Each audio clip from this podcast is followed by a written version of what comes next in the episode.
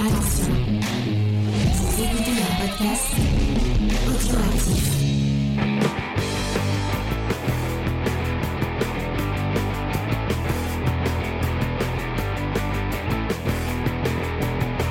Salut à tous et bienvenue dans Comics Discovery, l'émission qui vous fait découvrir le monde magique du comics. Et cette semaine, vous allez en plus de découvrir le monde magique du comics, vous allez découvrir le monde magique des conspirations, des théories du complot et tous ces trucs, puisque nous vous parlons de Department of Truth de Jen Steinen Ford. Euh, et pour faire ça, j'ai une équipe sémillante et merveilleuse qui va se présenter en, comme on parle de Department of Truth, of Truth J'aimerais que vous me, disiez, vous me disiez votre département préféré et pourquoi. Et on va commencer par Faye. Salaud. Moi, je sens rien, moi. Même pas le 34 Moi, j'aime que, que ma maison. Elle aime que l'héros. Elle Moi, aime... j'aime pas sortir de chez moi. D'accord, Léna, c'est quoi ton département préféré? C'est la Haute-Garonne. Et pourquoi? Euh, Parce que moi je suis toulousaine de base. Ah, donc il y a équipe Donc voilà. Parce que moi j'ai dit chocolatine. Ah, d'accord. Et, euh, et mon cher, euh, mon cher Spike, est-ce que c'est la Ouais, Creuse bah, ou la Meuse vais- ton département préféré? Bah, sûrement pas. Alors là, plutôt crevé. Euh, non, je vais choisir le 92 parce que c'est bizarre, mais j'y ai grandi et mon équipe de basket favorite euh, est de Nanterre, donc du 92. Voilà, c'est une réponse un peu sportive, désolé. Non, bah, tu- ne t'excuse pas, ne t'excuse pas. On va finir avec euh, le meilleur. Euh, Vincent, quel est ton département préféré? Ah bah, moi, c'est HeroCom. Et j'avais préparé une petite intro pour l'émission, c'est celle-ci.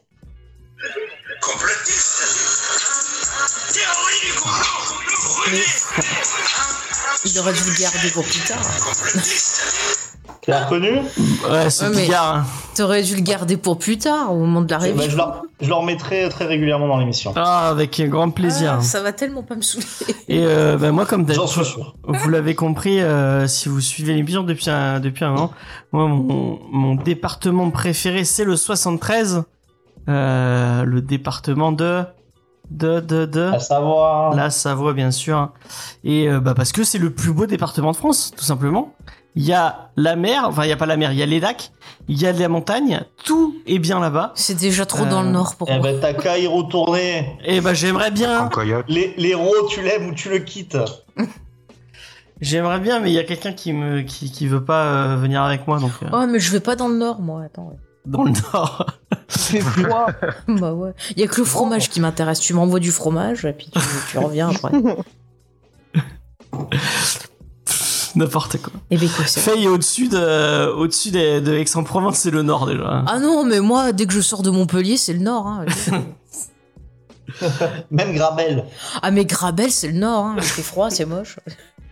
Enfin bref. Euh, donc, effectivement, euh, ce soir, on vous parle de Département of Truth. Euh, mais je vais vous rappeler un peu euh, le, le déroulé de cette émission. On va commencer avec des petites news autour du comics. On va vous parler de qu'est-ce qui s'est passé sur la, la planète comics. D'ailleurs, bonjour à, bonjour à XP qui vient d'arriver sur le chat.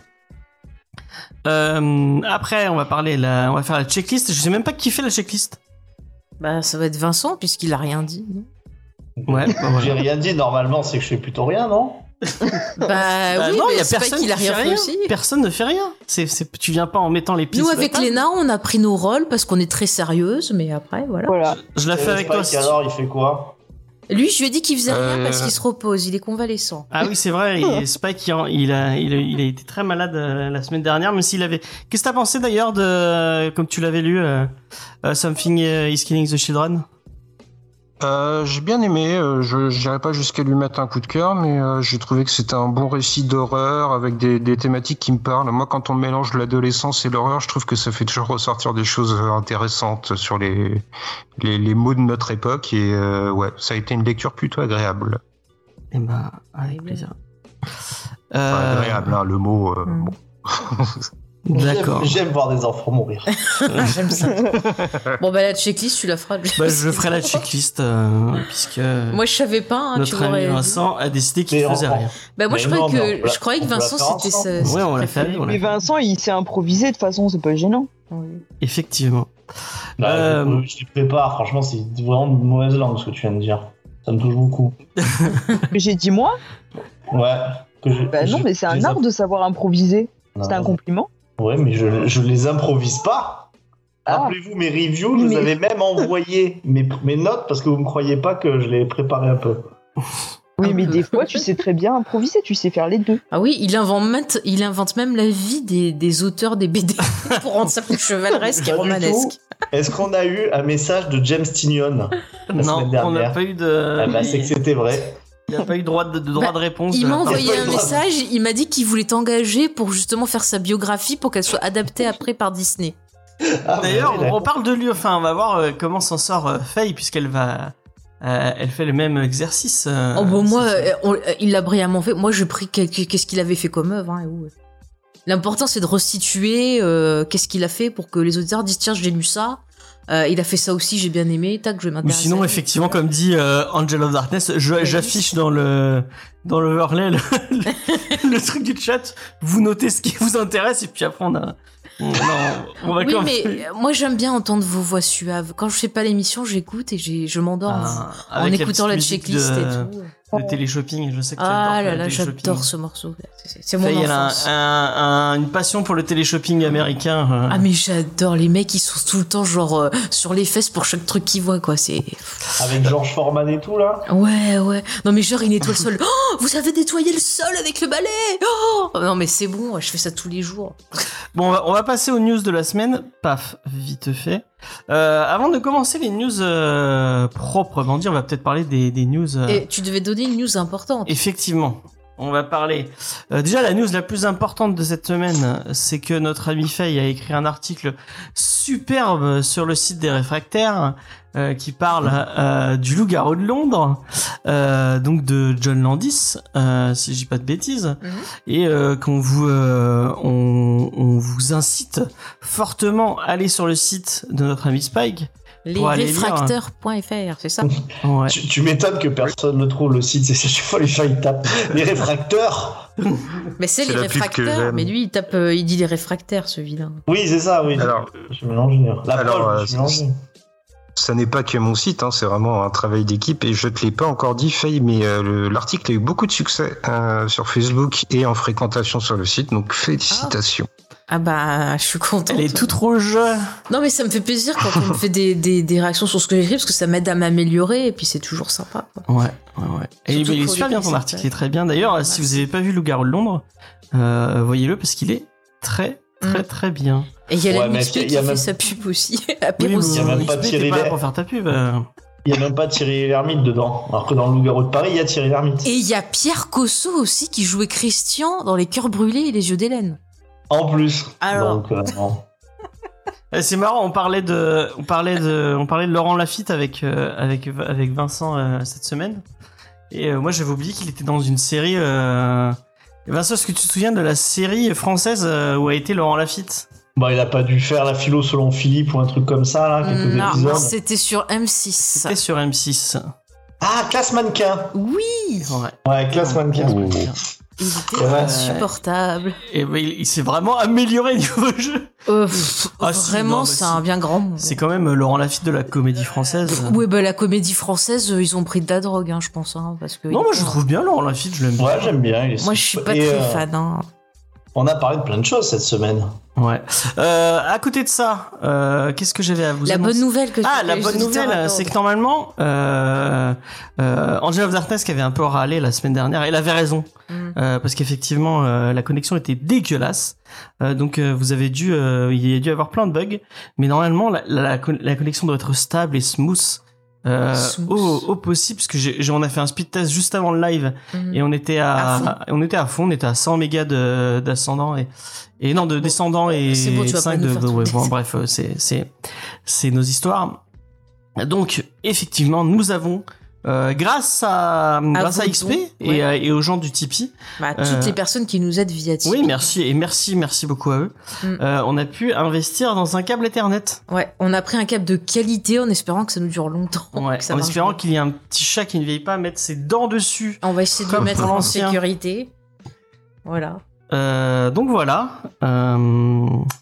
J'ai pas râlé, je suis gentil. Non, t'as pas râlé, mais t'avais raison de dire euh, que, que ça que, que ça que ça buguait. Et donc normalement, euh, là, euh, je regarde mon. Euh, N'hésitez pas à nous faire des retours si jamais. N'hésitez pas à nous faire un retour. Euh, je regarde mon débit, ça me dit que le live est excellent. Ah, Euh, donc voilà, il y a pas de. Rien que le débit, déjà, c'est que le live est excellent. quoi. en tout cas, vraiment, euh, merci du fond du cœur à vous pour votre aide, parce que vous avez vu, euh, vos dons, ça nous permet bah, Mm. voilà, de, de changer de matériel comme bah, notre, euh, notre ventilateur quand il y a eu besoin, ou, voilà, Ouais. ou d'acheter des fils, ou euh, des cartes SD, ou des micros parfois. Le- je pense que le important. prochain gros achat, euh, c'est on peut- ce sera peut-être une nouvelle webcam pour la mienne qui est un peu dégueulasse. Euh, mais pour l'instant, ça fait, Lamborghini. ça fait le taf. Euh, donc voilà, j'espère que que nos, nos investissements. euh, Oui, je pense que les auditeurs doivent être contents déjà de voir qu'il y a de l'investissement pour l'émission et, euh, Mm. et vous n'êtes Bah, pas parti à Disneyland avec le fric des abonnés ou un truc comme ça. Ah C'est bah bien non, dommage. pas. Franchement, euh, je pourrais pas le faire. En plus, si jamais je le faisais, je serais tellement stressée que j'en serais malade. Et c'est pas possible que je suerais de parfois. Moi, je vous raconte pas quand je suis stressée. Bon, bref, XP nous dit que c'est très net. Voilà. Ah bah merci beaucoup XP. Merci beaucoup. Euh, Est-ce qu'il y a, il y a des news sur le site des réfractaires? Des réfracteurs. Oh. Euh, donc tu voudrais nous... nous euh, Bah, il y a un podcast qui est sorti dernièrement où on a pu retrouver une partie de l'équipe de On a ah supprimé les Diable, rushs. J'en avais parlé la semaine dernière. Non, non, une partie de l'équipe de On a supprimé les rushs, à savoir Sophie et moi-même, euh, où nous avons eu euh, l'extrême plaisir de parler de ce film génialissime qui est Phantom of the Paradise. Ah oui, c'est vrai. Voilà, en compagnie de l'équipe des réfracteurs et avec un invité super qui est le cinématographeur, euh, dont je vous conseille une fois de plus sa chaîne qui est excellente. Mm. J'ai bien dit, chef? Ouais, ouais. D'ailleurs, il y a... Absolument, c'est parfait. Il y a, il y, a un, il y a un truc marrant, c'est qu'il y a un- dans le, le public du, ré- du cinématographeur, il y a quelqu'un qui a reconnu Faye depuis euh, le Lost Gang. Mm. Donc euh, la- la- la- le tout premier, euh, le tout, le tout premier Enfin, podcast. il m'a reconnu parce que j'étais dans le documentaire où Oui, je non, parlais mais du on, va pas- on va pas rendre- on rentre pas dans les détails, mais en tout cas, ça nous a fait plaisir de voir Mm. qu'il y avait possiblement des auditeurs de ce vieux Mais, mais podcast. c'est fort juste à la voix, quoi. Ouais. Moi, j'ai les Ouais, bras. ouais. Euh, les recos, c'est plus à la fin, mais là, on se fait plaisir, on se fait Oh, on plaisir. fera d'autres recos à la fin, t'inquiète on va, on va passer euh, à la Bat News. Euh, alors, Tu peux ne pas crier, s'il te plaît il y a parce que plein de- excuse-moi, ça résonne. Dites-nous si jamais ça résonne, les amis, dans le. Dites-moi si c'est trop fort. Donc là, il, il- enfin, des Bat News, il va y en avoir plein, plein, plein, et plus on va avancer vers mars, plus ça va arriver. Mais moi, je vais, je vais, euh, je vais peut-être faire faire en sorte euh, de, de, de faire un peu le mute au niveau du Batman, parce que j'ai pas envie de me faire spoil sur le film. Je sais qu'il y a une nouvelle scène qui a, été, euh, qui a leaké sur Internet, et que Matt Reeves l'a mis, euh, l'a mis en HD euh, parce que ça avait leaké, donc pourquoi pas la mettre en HD mais je suis pas je suis pas allé la voir. Il y a eu des nouveaux posters. D'ailleurs ils sont pas mal les nouveaux posters. Mais vraiment moi j'essaie de- d'en regarder le moins possible mais euh, il y a une news euh, qui était plutôt intéressante qui est sortie c'était autour de Reeves et je est-ce que je sais pas si vous saviez mais euh, Reeves au début avait été recruté pour faire vraiment une suite de BVS et de Justice League et à la base, il devait vraiment faire euh, le script de Ben Affleck avec Ben Affleck en tant que Superman. Euh, Non, en tant que Batman. En tant que Batman, excusez-moi. Et euh, donc il a il a expliqué un peu comment euh, comment ils, ils avaient euh, enfin comment ça s'est dégoupillé avec Warner. Et euh, donc en fait il a lu le, le script. Euh, bon là dans l'interview, je pense qu'un peu pour euh, en langue de bois, euh, il dit ah oui le script était excellent, euh, c'était très bien, il c'était très porté sur l'action, très connecté aux autres films du DCU, euh, avec des personnages importants venus d'autres d'autres comics. Comme le pauvre Euh. gars là qui a été coupé du coup. euh, le mari de celle de Modern Family. Ah là. John Manganiello Ouais. Ah oui, qui se fait complètement. C'est- il a apparu une scène dans le truc de Whedon et, et, euh, et il s'est fait niquer. Le pauvre. Pourquoi t'as euh, dit le mari de dans Modern Family? Il joue pas dans Modern Family? Non, mais il est marié à l'actrice qui, qui euh, joue dans Modern À Claire? Family. Non, À Claire Non, euh, la grand-mère, enfin la grand-mère. la mère, comment ça Ah, euh, Gloria, voilà. ah, et- Euh, ah, il est marié avec Gloria. Ouais, c'est ouais. Vergara. euh, Sophia Vergara. Sofia voilà, Je Vergara. ne trouvais plus son nom, excusez-moi. Euh, D'ailleurs, euh, je sais pas si ça vous intéresse, mais je vous le donne quand même. Euh, euh, le premier script, de, en il a, il a un peu, enfin, ça a fuité à, force de Mhm. de- d'interviews, du coup, on, on, en- on en sait un peu plus. Et bah, du coup, je peux vous, vous dire que tac, tac, tac, ça suivait les manigances de Deathstroke. Euh, persuadé que Batman était responsable de la mort de son fils, le mercenaire, le mercenaire aurait causé une vaste émeute de prisonniers dans le centre de détention psychiatrique pour un film qui aurait servi à évoquer la mort de Robin et à introduire vra- euh, vrais- vraisable- vraisemblablement le personnage de Batgirl. Euh, et ben maintenant, vraiment, bah, les studios ils sont vraiment partis sur euh, complètement autre chose. Mais c'est ça, au départ, euh, ah non, c'était dans le, la version de Nolan, peut-être. Ils avaient pris une actrice, enfin, pour Batgirl.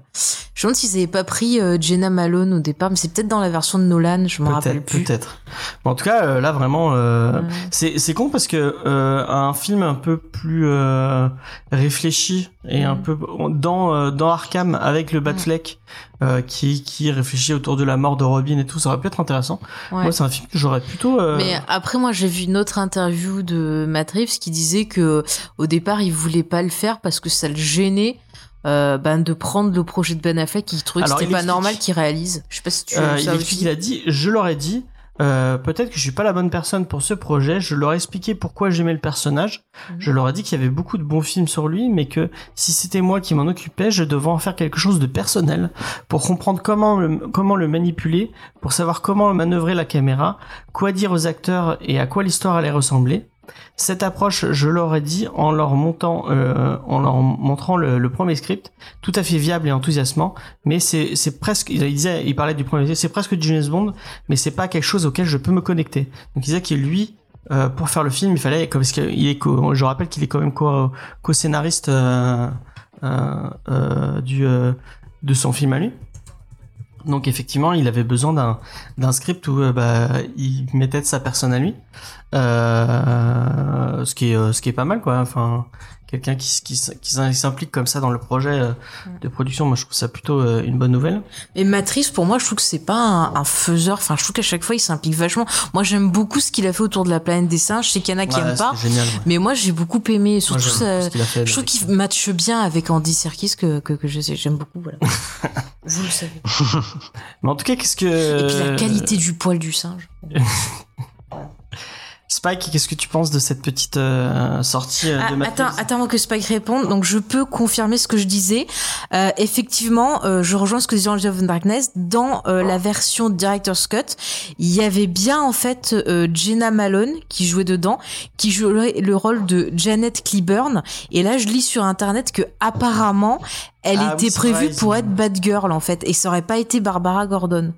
D'après ce que je dis. Après, c'est les infos C'est ce que dit euh, IMDb, hein, voilà. Donc, euh, Donc je reprends. Spike, qu'est-ce que tu penses de cette petite euh, et, euh, et cette ébauche de, de pitch autour du Batfleck, ça ça t'a donné envie ou pas du tout? Bah, je dois te dire qu'après euh, tant de films euh, qui essayaient de connecter un univers euh, chez DC et qui m'ont euh, plutôt déçu parce que je trouvais ça un peu précipité. Par exemple, tu parlais de, du Robin disparu. euh, finalement, tout ce qu'il en reste maintenant, c'est euh, un plan sur une armure vide et on n'en a jamais rien fait derrière. Quoi.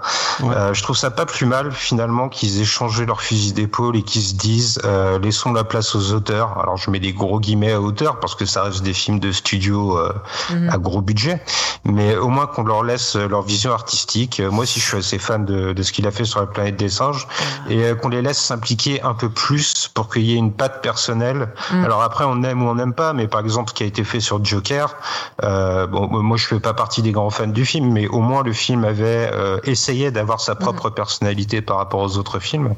Et euh, je suis plutôt content que ce Batman, euh, que j'espère plus apprécier que Joker, mais je suis plutôt content que ce Batman aille dans la direction euh, que le réalisateur souhaite lui donner, sous sous réserve qu'on n'apprenne pas dans deux ans que en fait il avait les mains liées et que tout ça c'est du bullshit de com. Quoi. Bah, j'espère. Moi, en tout cas, j'ai une grosse obsession sur Cloverfield qu'il a réalisé.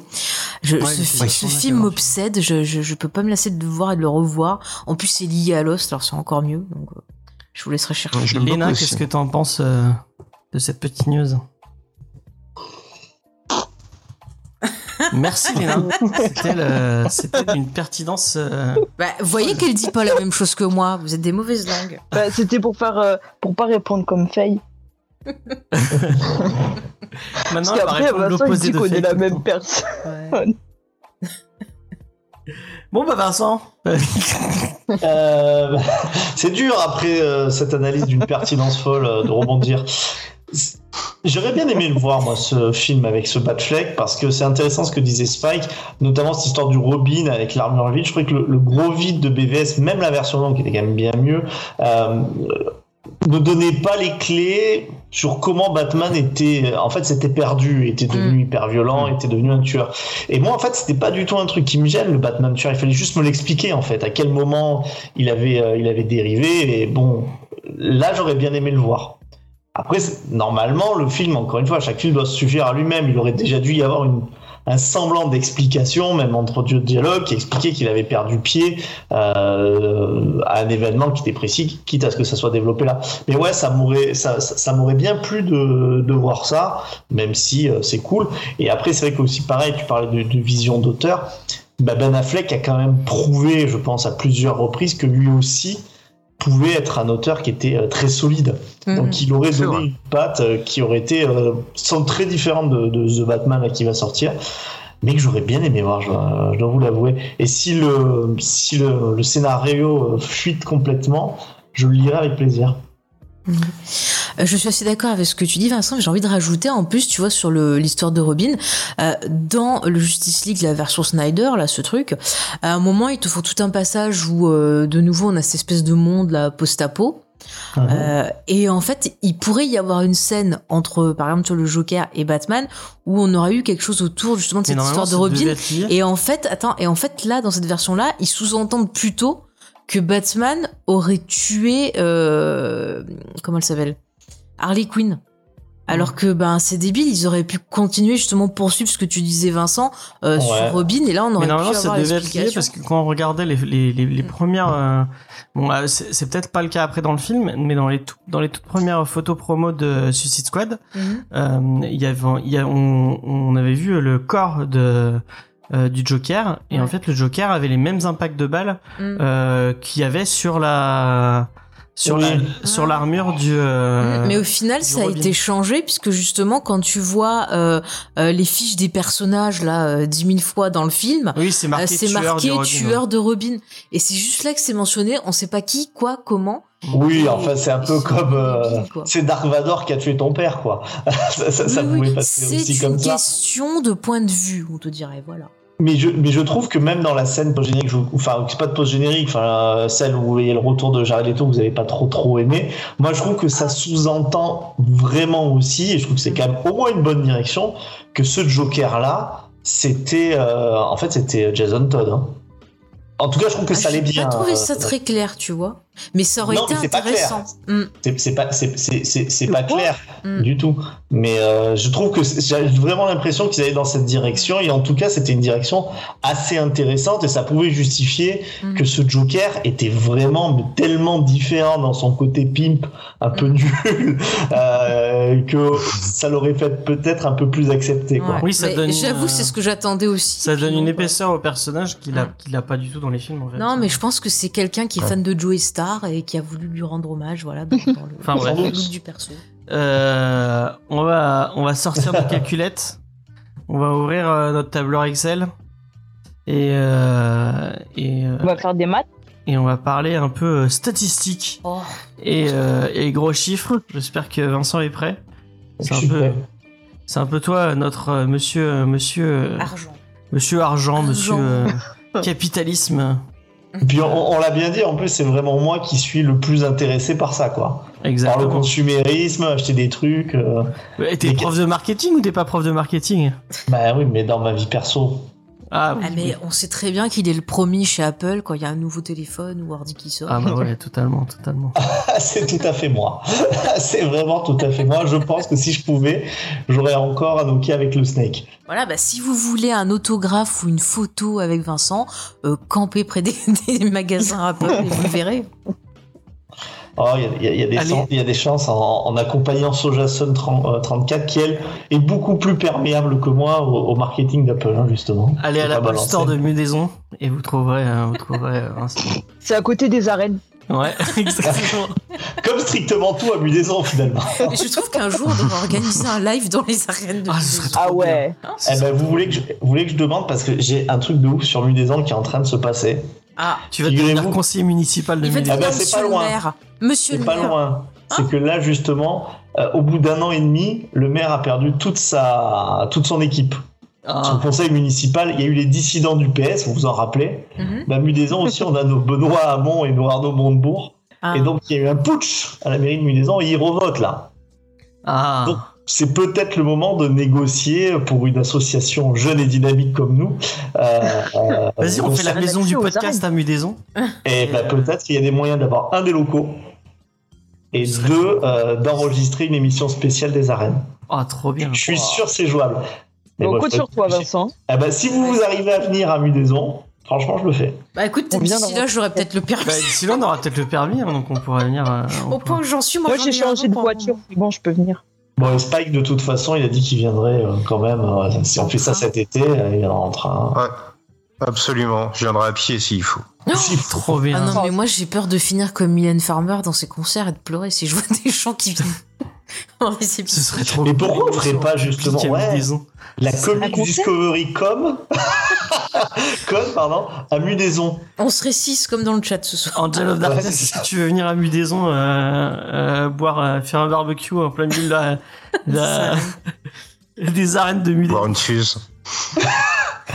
Ah on, peut, on peut aussi inviter Ornica hein, il est quand même dans le chat. Oui, Ah non, oui, il- bah oui, Ornica, Ah non, il est XP, parti. euh, Et puis XP surtout, il faut XP, inviter. ouais, Ouais. ouais, viens, viens, viens. Franchement, et même je peux dire que là j'invite tous les gens qui sont sur le chat. C'est pour moi, c'est je vous offre les grillades. Ce que. Squeezie ne peut pas faire. il peut pas. C'est plus compliqué. Ah, il est là, il est là. Bah, Ah ouais. tu es invité à Mudaison. Mais j'avoue, ça barbecue, hein, euh, Franchement, Ouais. euh, aux arènes. faire en public devant des gens, mais. Ah, ce serait trop bien, moi je kiffe trop. Ah bah XP il écoute pas. On est en train de dire qu'on veut faire une émission dans les arènes de Mudaison. Ah ouais, quand même. Il y a, il y a Euh, qui se prépare. Donc on va faire un petit quiz.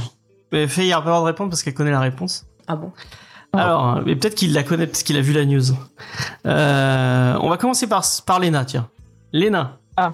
Vas-y, j'écoute.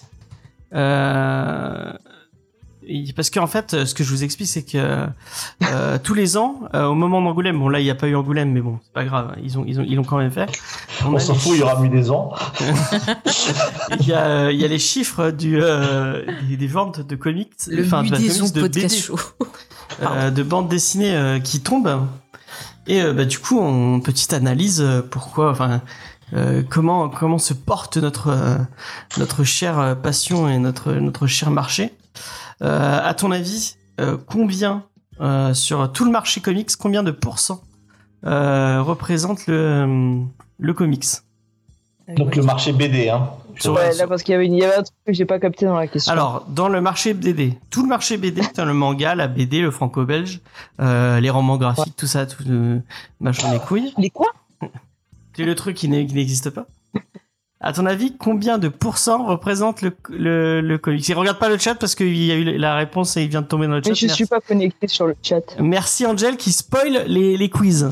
Bah non, elle Mais que sur les sur- Elle participe. BD. euh, Bravo elle. Pas, pas dans pas tout, tout ce qui est vente de romans et tout, que sur les BD. Non, que sur la BD. 10%. D'accord. Spike, tu dis combien? Euh, avant de voir le chat, j'aurais dit 12. Je suis honnête. D'accord. Vincent. Ouais, moi, j'ai vu aussi le chat. Moi, j'aurais dit parce que la- l'année dernière, on a eu aussi la news. Ouais, Et l'année effectivement. dernière, c'était à peu près le même chiffre, donc j'aurais dit 5%. ouais. Et euh, bah, Faye, elle savait parce que je lui ai déjà dit. C'est pour Et- ça que je n'ai rien dit. Est-ce que tu t'en souviens Manon, elle a vu le chat de toute façon. Bah je m'en souvenais et j'ai vu le chat aussi. Et donc effectivement, c'est 4%.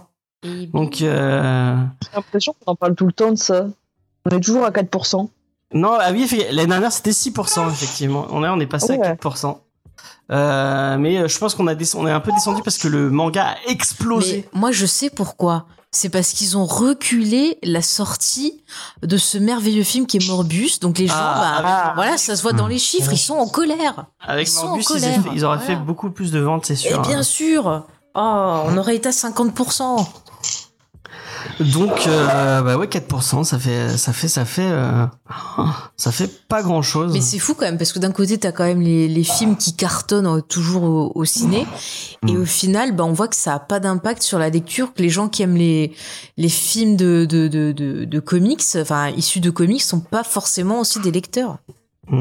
Mm. Mm. Ah, il y a XP qui de- parle ça, ça aussi des pas. librairies fermées pendant le confinement, et c'est vrai que c'est, c'est un facteur à prendre Alors, en compte aussi. Ça prend en compte, mais, mais, Bah, euh, sachez que on est quand même en hausse pour euh, pour tout euh, pour tous les secteurs, parce qu'en fait, euh, selon le, alors euh, il s'est classé en BD jeunesse, donc il est en hausse Mm. euh, de 34%. Euh, le BD de genre, donc BD de genre, ça doit être le BD plus adulte, euh, qui est à 20%. Le manga qui est en hausse de 107%. Donc vraiment, Oh là là. ça explose. Et euh, le comics, c'est une, hausse- une hausse de 18%. Mhm.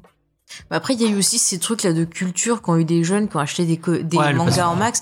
Mais c'est vrai, comme je Ouais. le disais dans le chat, les mangas, enfin moi je me rappelle que les mangas c'était des trucs que j'achetais beaucoup dans ma jeunesse Ouais. parce que bah, niveau financier ça coûtait pas cher, t'avais beaucoup d'histoires différentes. Et puis, mais enfin, il y a quand même un, un public énorme de, enfin, en dehors du fait que ce soit pas Ouais. cher, hein, il y a un public énorme et apparemment il y a tout qui se vend quoi. C'est abusé. Bah après, euh, je trouve qu'en France on a une culture euh, manga, c'est-à-dire tu vois, enfin moi je vois, je suis génération Dorothée, mais euh, il y a des parents, moi je suis pas devenue parent, mais il y a des gens de mon âge qui sont devenus parents, qui vont transmettre leur passion à leurs gosses. Et puis il y a eu voilà euh, les, les héritiers, Pokémon, enfin tous les trucs comme ça. Et ça, ça a perduré. Et c'est vrai que en France, il y avait peut-être un peu moins cette culture-là du, qu'il y a eu du un, comics. il y a eu quoi, un socle euh, manga, enfin manga avec effectivement la génération Dorothée. Mm. Et en fait, c'est resté et ça a évolué et maintenant, Mm. on voit, moi quand on voit Eva qui a une vingtaine d'années. Mm. Euh, à peu près qui a enfin là je voyais sur Instagram d'ailleurs allez la suivre sur Instagram si vous la suivez pas sur Instagram.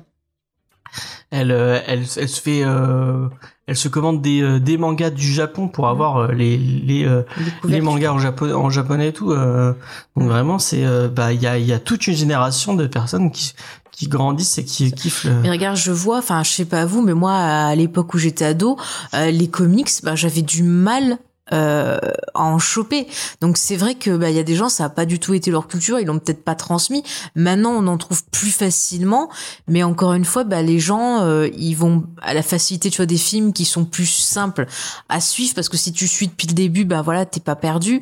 Alors que après te retrouver devant le comics bah forcément euh, tu peux être perdu pour des histoires de continuité. euh, c'était vrai avoir le rapport avec les ça l'est films, moins quoi. hein, quand même hein. Bah, il y y a- en fait, il y a, hum, mais c'est pareil sur le marché américain. Il y a en fait, il y a pas de porosité, ce qui est assez étonnant entre vraiment les films et les comics. Hein. Le marché Ouais, euh, américain non plus euh, n'a pas explosé comme aurait dû le faire à la, la suite des, des succès des films. On rappelle que c'est quand même le plus, le plus d'entrées au cinéma, donc il n'y a pas de porosité. C'est assez, euh, c'est assez euh, étrange. Et je vais dire un truc euh, vraiment, mais que je- qui me sort des tripes et c'est- pas que j'en suis fier, mais au fond de moi, en fait, que quand j'entends ça, ça me dégoûte. Je vais être très honnête avec vous, ça me dégoûte de voir que le manga, euh, ça fait euh, ça fait plus de 100%. Euh, je trouve que, Ah non, c'est c'est la l'augmentation c'est euh, plus- oui l'augmentation. je te Ah oui, bah bien sûr, ça peut pas faire 100, 100, 100 plus de 100% des ventes. Oui, oui. Euh, j'ai- bien compris. Euh, mais euh, ouais, je, je trouve ça mais incroyable parce que j'estime et euh, qu'il y a sans doute des très très bonnes choses en manga, mais en fait je trouve ça catastrophique parce qu'il se vend énormément de merde et qu'en fait en manga tout se vend. Ouais, ouais, ouais, ça Tout se vend. Et je suis euh, scandalisé. Et encore une fois, je pense que les gens qui m'écoutent là me doivent me détester. Mais bon, c'est pas, c'est pas très grave. Vous viendrez quand même à Mudaison. Je vous inviterai à, à, à boire un coup, comme quoi, pas rancunier. Mais quand tu parlais fake des parents euh, qui euh, justement avaient vu les mangas et puis du coup peut-être que même leurs propres enfants ils étaient beaucoup plus enclins, très très bien. Euh, mais en fait, je suis scandalisé de voir qu'il y a des gens de mon âge euh, qui me disent qu'en fait euh, Dragon Ball Super, en fait, c'est vachement bien quoi. Oui, non, mais là, par contre, je vais rejoindre ta ton, ton côté scandaleux parce que moi, j'adore Dragon Ball, Dragon Ball Z, mais le reste, je déteste. Voilà. Bah, après, il faut qu'il y en a pour Après, c'est parce que j'ai hein. grandi avec, mais oui, je déteste. Quoi. Non, mais bien sûr qu'il y en a pour tout le monde et dans l'absolu c'est pas grave encore une fois ça, je me permets de, de le dire parce que je pense que les gens qui nous écoutent sont pas teubés je vais pas recevoir de menaces de mort mais euh, en fait je, je- mon cerveau ne comprend n'arrive vraiment pas à comprendre dans l'absolu je suis content des gens aiment quelque chose ça leur fait plaisir bien sûr que c'est tant mieux et que je suis content mais dans l'absolu j'arrive pas à comprendre et c'est des discussions que j'ai avec un collègue hein, qui adore ça je dis mais dis-moi que t'es nostalgique, dis-moi que t'aimes bien parce que tu as des personnages que t'aimes bien, mais quel est l'intérêt au niveau narratif, quoi? Il y a Euh, autant, enfin, franchement, pour en avoir, en, en- je l'ai pas vu en entier Dragon Ball Super parce que Non, mais Dragon Euh, Ball Super, mais, euh, narrativement, il y a autant d'intérêt dans hein. Dragon Ball Super qu'il y en a dans Venom ou dans, euh, enfin, c'est tout oui, aussi mais là, bien. parles que- des films. Là, tu me, parles des films. Et encore une fois, Venom, euh, c'est pour ça que Venom, ça me choque quand je vois que c'est le nombre d'entrées que ça fait. Et encore une fois, sur la propos, il n'y a pas que des chefs-d'œuvre en, comics. Mais si tous les comics, n'importe quel comic se vendait d'une manière, euh, d'une manière hallucinante. Tu- J'ai j'ai une copine de ma, de ma fille, j'aurais dit de, donc elle se cache pour passer. Euh, mais si tous les n'importe quel comics nul, euh, bah, à partir du moment où il y a ces estampillés comics, ça se vendait, je serais autant scandalisé, quoi. En Est-ce tu que tu es euh, scandalisé par, euh, par, euh, par exemple, les ventes de comics euh, liées à Fortnite qui explosent les, les scores de vente et qui se retrouvent en tête des tops de comics? Ben en fait, pour être honnête, ça donne de la mauvaise foi, hein, parce que en fait, je te dirais plutôt que non, parce que je m'imagine, mais j'ai tort, euh, je m'imagine qu'en fait, c'est que des enfants qui achètent ça, quoi. Oui, sûrement. Ouais. Bah, puis- J'imagine pas qu'il y a des mecs de, de- de 35 ans qui, achètent ça, ils disent ouais quand même, tu vois, c'est vachement bien. euh. il y a eu par le contre, top des euh, 100 meilleures ventes de, Attends, par de contre, James, je veux juste rajouter. Et non, de BD, Attends, je veux juste euh, rajouter. Non, mais c'est juste pour répondre à ce qu'il a dit là, parce qu'après, ça, ça aurait pu avoir. Non, mais il faut se rappeler aussi qu'à un moment, dans les mangas, il y avait tellement d'offres que ça s'est bouffé la queue et que le marché s'était totalement mais euh, c'est- ben, maintenant, c'est comme effondré. Et comme peut-être que, voilà, ça Maintenant, c'est comme ça aussi, sauf que ça vend hein. quand même. Bah, Mais c'est ça qui est étonnant, c'est fou. Bah C'est ouais. fou. Enfin, nous, on- enfin, parce que pour l'émission, on, on reçoit, on reçoit pas mal de mangas euh, finalement. Et euh, Bah, j'en enfin, trouve pas qui me tentent. enfin, Et qui- euh, bah, enfin, des isekai- des isekai de merde euh, random, euh, on en en reçoit plein et et plein et, c'est vite et oublié. c'est nul. mais ouais. enfin, il y a des trucs de-.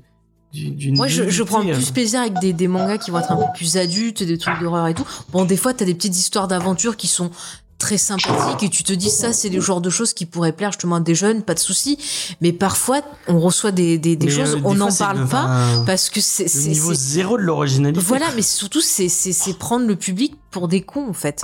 Et c'est ça moi qui qui me dérange et où je vais va. rejoindre euh, Vincent fou. dans le côté cho- choqué, c'est qu'il y ait des choses qui qui prennent vraiment la jeunesse pour des idiots qui qui fonctionnent, je, je ne comprends pas des fois. Après, Bah, c'est ça qui, qui nous rend fou le- finalement, c'est qu'en plus le- nous ça nous fait passer encore plus, et après j'arrête James, excuse-moi, Ouais. mais euh, pour vous revenir sur ce que dit Face, ça nous fait encore plus passer pour des cons parce que nous on dit ouais ça prend la jeunesse pour des idiots et ils disent bah non en fait, euh, enfin la jeunesse ou les moins jeunes d'ailleurs, hein. Mm. ah non non c'est génial quoi. Donc en fait, euh, du coup, on a un double postulat, on se retrouve comme des, comme nous, comme de- des ronds de flanc, parce que limite, on, est, on essaye de défendre l'intelligence du public, et lui nous dit non, non, mais en fait, euh, c'est vachement bien, c'est vous qui comprenez pas. Quoi. Ouais, tu sais, pour, pour te répondre, je parlais avec, euh, avec Spack du film Cruella, et je disais que moi, quand je disais que j'avais pas aimé, on me répondait comme euh, argument, ah, mais elle est trop stylée, elle est trop classe, mais euh, le vêtement, le maquillage ne fait pas le film.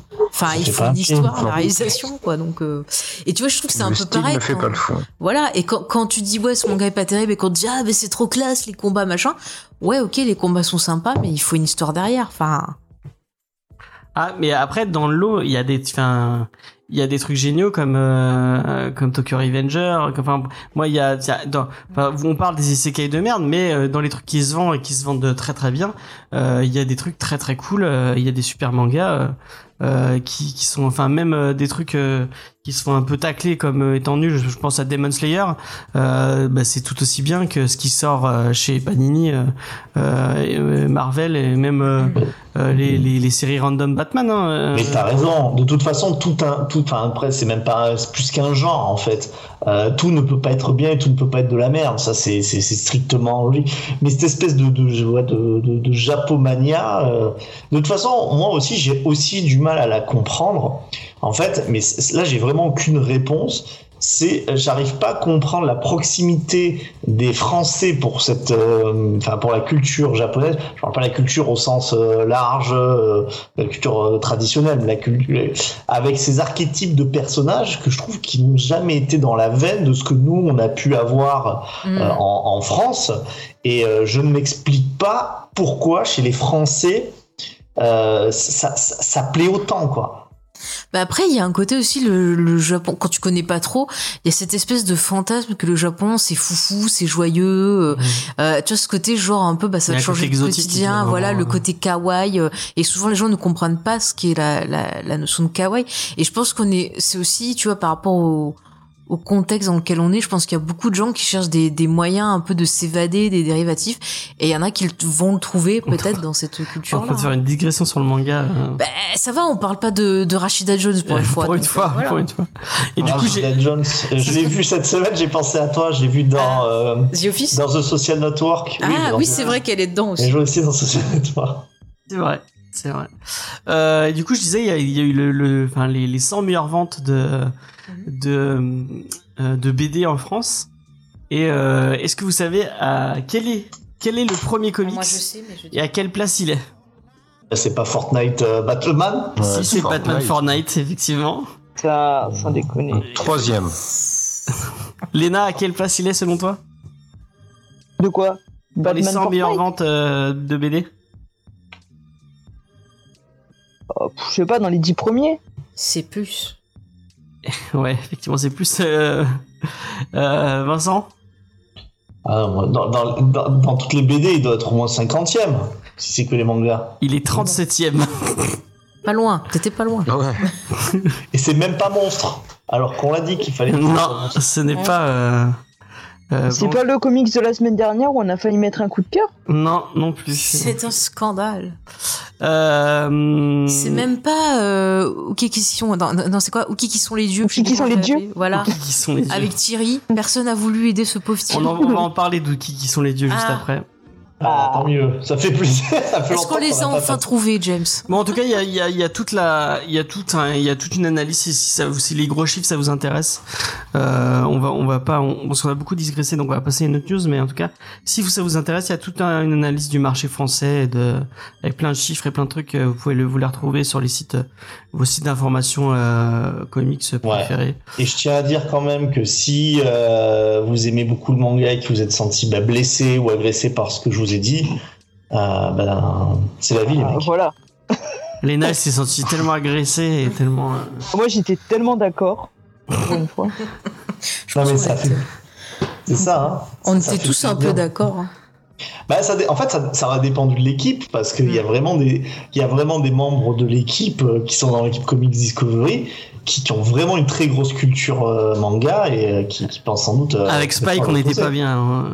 Mais nous on est trop Ouais. vieux pour ces conneries c'est comme ça Ouais. C'est On ça. comprend pas trop, tu vois. Elle Ouais. dit ça, Ouais. elle dit ça alors qu'elle adore les, elle a plus de, elle a plus de manga que moi, hein, donc. Euh... c'est des vieux trucs de l'époque euh, euh, ouais, mais t'en as acheté plein. hein. non après j'avoue quand il y a des, des, des animés ou des qui regarde, de euh, cuisine Elle regarde J'aime Foudoir et tout. ah mais je trouve qu'ils dessinent fort bien la nourriture dans les mangas voilà ça me donne toujours. Et les orgasmes aussi. Ah oui, mais ça, je comprends pas. Les mecs, ils mangent un truc qu'ils en peuvent plus, quoi. C'est, ils se finissent à comme- poil et tout. hein, c'est... Comme Thomas le petit chef, quoi. Ouais, voilà. Ouais, mais en plus sexuel. Ah oui, c'est pire, c'est, c'est pire. Mais il Enfin, y avait bref. le mec qui voulait faire le pain ultime japonais, là. C'était trop. Ah, euh, Yakito, il y a. Ouais, euh, truc Japan Yaki. Ouais, ouais, ouais. Japan, Je m'en souviens de ça. Mais c'était vachement bien. J'avais tout lu à la bibliothèque. Et ben voilà pourquoi une très bonne illustration vous disait à quel point je comprenais pas comment ces thèmes-là ça pouvait toucher des Français. Mais t'as des recettes des fois Le qui sont données dedans. Le Ah, pain. le pain. Mais Je euh, vais bon, t'acheter les gouttes des dieux, les, les gouttes de Dieu. Ah non, alors ça, j'ai, ça, j'ai voulu lire, mais je ne comprends pas le succès de Ah, ce merde. truc. hein. Ou alors c'est vrai, les alcools. vraiment bien. Ou alors si bien. tu lèches le livre, t'as Moi, du vin jamais, dedans. j'ai jamais lu, mais euh, ce qui paraît, c'est ouf. hein. C'est que des Bon, et- alcools. et quid du franco-belge dans ce que tu nous as dit? Ah, bah attends, je vais te. Alors, on revient j'ai sur la fermé news. ma, j'ai fermé ma, ma, ma news comme un gros con. Eh ben, compte euh, si Euh, la bonne 55 nouvelle, et euh, l'autre 4%, tu as à peu près le pourcentage. Non, non, non, ah bah c'est bon, j'ai retrouvé. Euh, donc, au niveau du... Donc, euh, la BD jeunesse est à 21%. La, la BD de genre, donc la BD plus adulte... euh, La BD de genre, mais ça veut rien dire. oh, Bah non, mais ça veut rien C'est dire. pas moi, c'est pas mon, c'est pas mon ça graphique. veut rien dire. C'est pas mon graphique. Elle est à 20% et le manga est à 55%. Voilà. Putain, Et effectivement, putain. tellement deg, quoi. Euh, on va rester, on va, on va continuer à parler de gros sous et on va parler de, on va parler d'un truc qui est, qui peut-être, euh, peut-être peut faire un peu peur. Euh, c'est, euh, c'est l'éditeur Brajlon. Euh, donc euh, qui, à qui, euh, bon, qui, qui fait du, qui fait de la fantasy, Castelmore, ce genre de choses. Mais surtout qui fait iComics et Manjetsu, surtout. Manjetsu qui cartonne, qui a, qui a explosé. euh, je crois qu'avec un seul de leur euh, de leur de leur de leur euh, de leur de leur BD, c'est plus c'est plus gros que, que que tout ce que iComics fait en en en une seule année. Euh, et donc ils, ils viennent de se faire racheter par le groupe Hachette. Mhm. Euh, et euh, donc a, a priori, parce que si on regarde, il y a Sullivan Rowe qui en a, qu'on a un peu de discussion, donc qui indique pour l'instant ça impacterait pas les lecteurs et les libraires, qu'on leur avait dit de continuer leur travail comme comme comme d'habitude, et que ça impacterait pas le le du tout le les deux labels. Donc iComics et Manjetsu, surtout iComics pour nous. Mais euh, ce qui est un peu plus euh, inquiétant, c'est que euh, l'éditeur et enfin le, le groupe Hachette est en train de se faire euh, potentiellement racheter par euh, Bolloré. Et Bolloré, c'est un peu plus compliqué au niveau du euh, de l'éditorial et au niveau bah, bah, en tout cas, on, on regarde quand on regarde un peu l'éditorial de ce que fait euh, de ce que fait euh, Sullivan avec euh, iComics. Mhm. Je sais pas si c'est euh, ça va avec euh, euh, le la, la vision des choses euh, de le- de ce cher ami euh, Bolloré, enfin ce cher ami entre guillemets. Ce connard, tu peux le dire. Oui, ce connard, oui, effectivement, euh, on, on peut on peut le on peut le dire. Pourquoi vous le traitez de connard Qu'est-ce que vous lui reprochez à Bolloré? Bah de soutenir euh, Zemmour. Oui, et de faire de la censure sur ces programmes, par exemple sur Canal+, quand un animateur euh, euh, va traiter des sujets ou dire des choses qui ne lui plaît pas, par exemple. Ouais. Ouais, effectivement, ça c'est un peu Ah oui. euh, Oui, oui, euh, XP le traite de facho, je, je soutiens XP. Oui, bah, c'est un Ah facho, oui, oui, oui. c'est totalement facho. C'est pas normal d'empêcher bah, la liberté de la presse, c'est pas normal d'empêcher certains sujets d'émission ou certains sujets de films parce que ça lui plaît pas, quoi.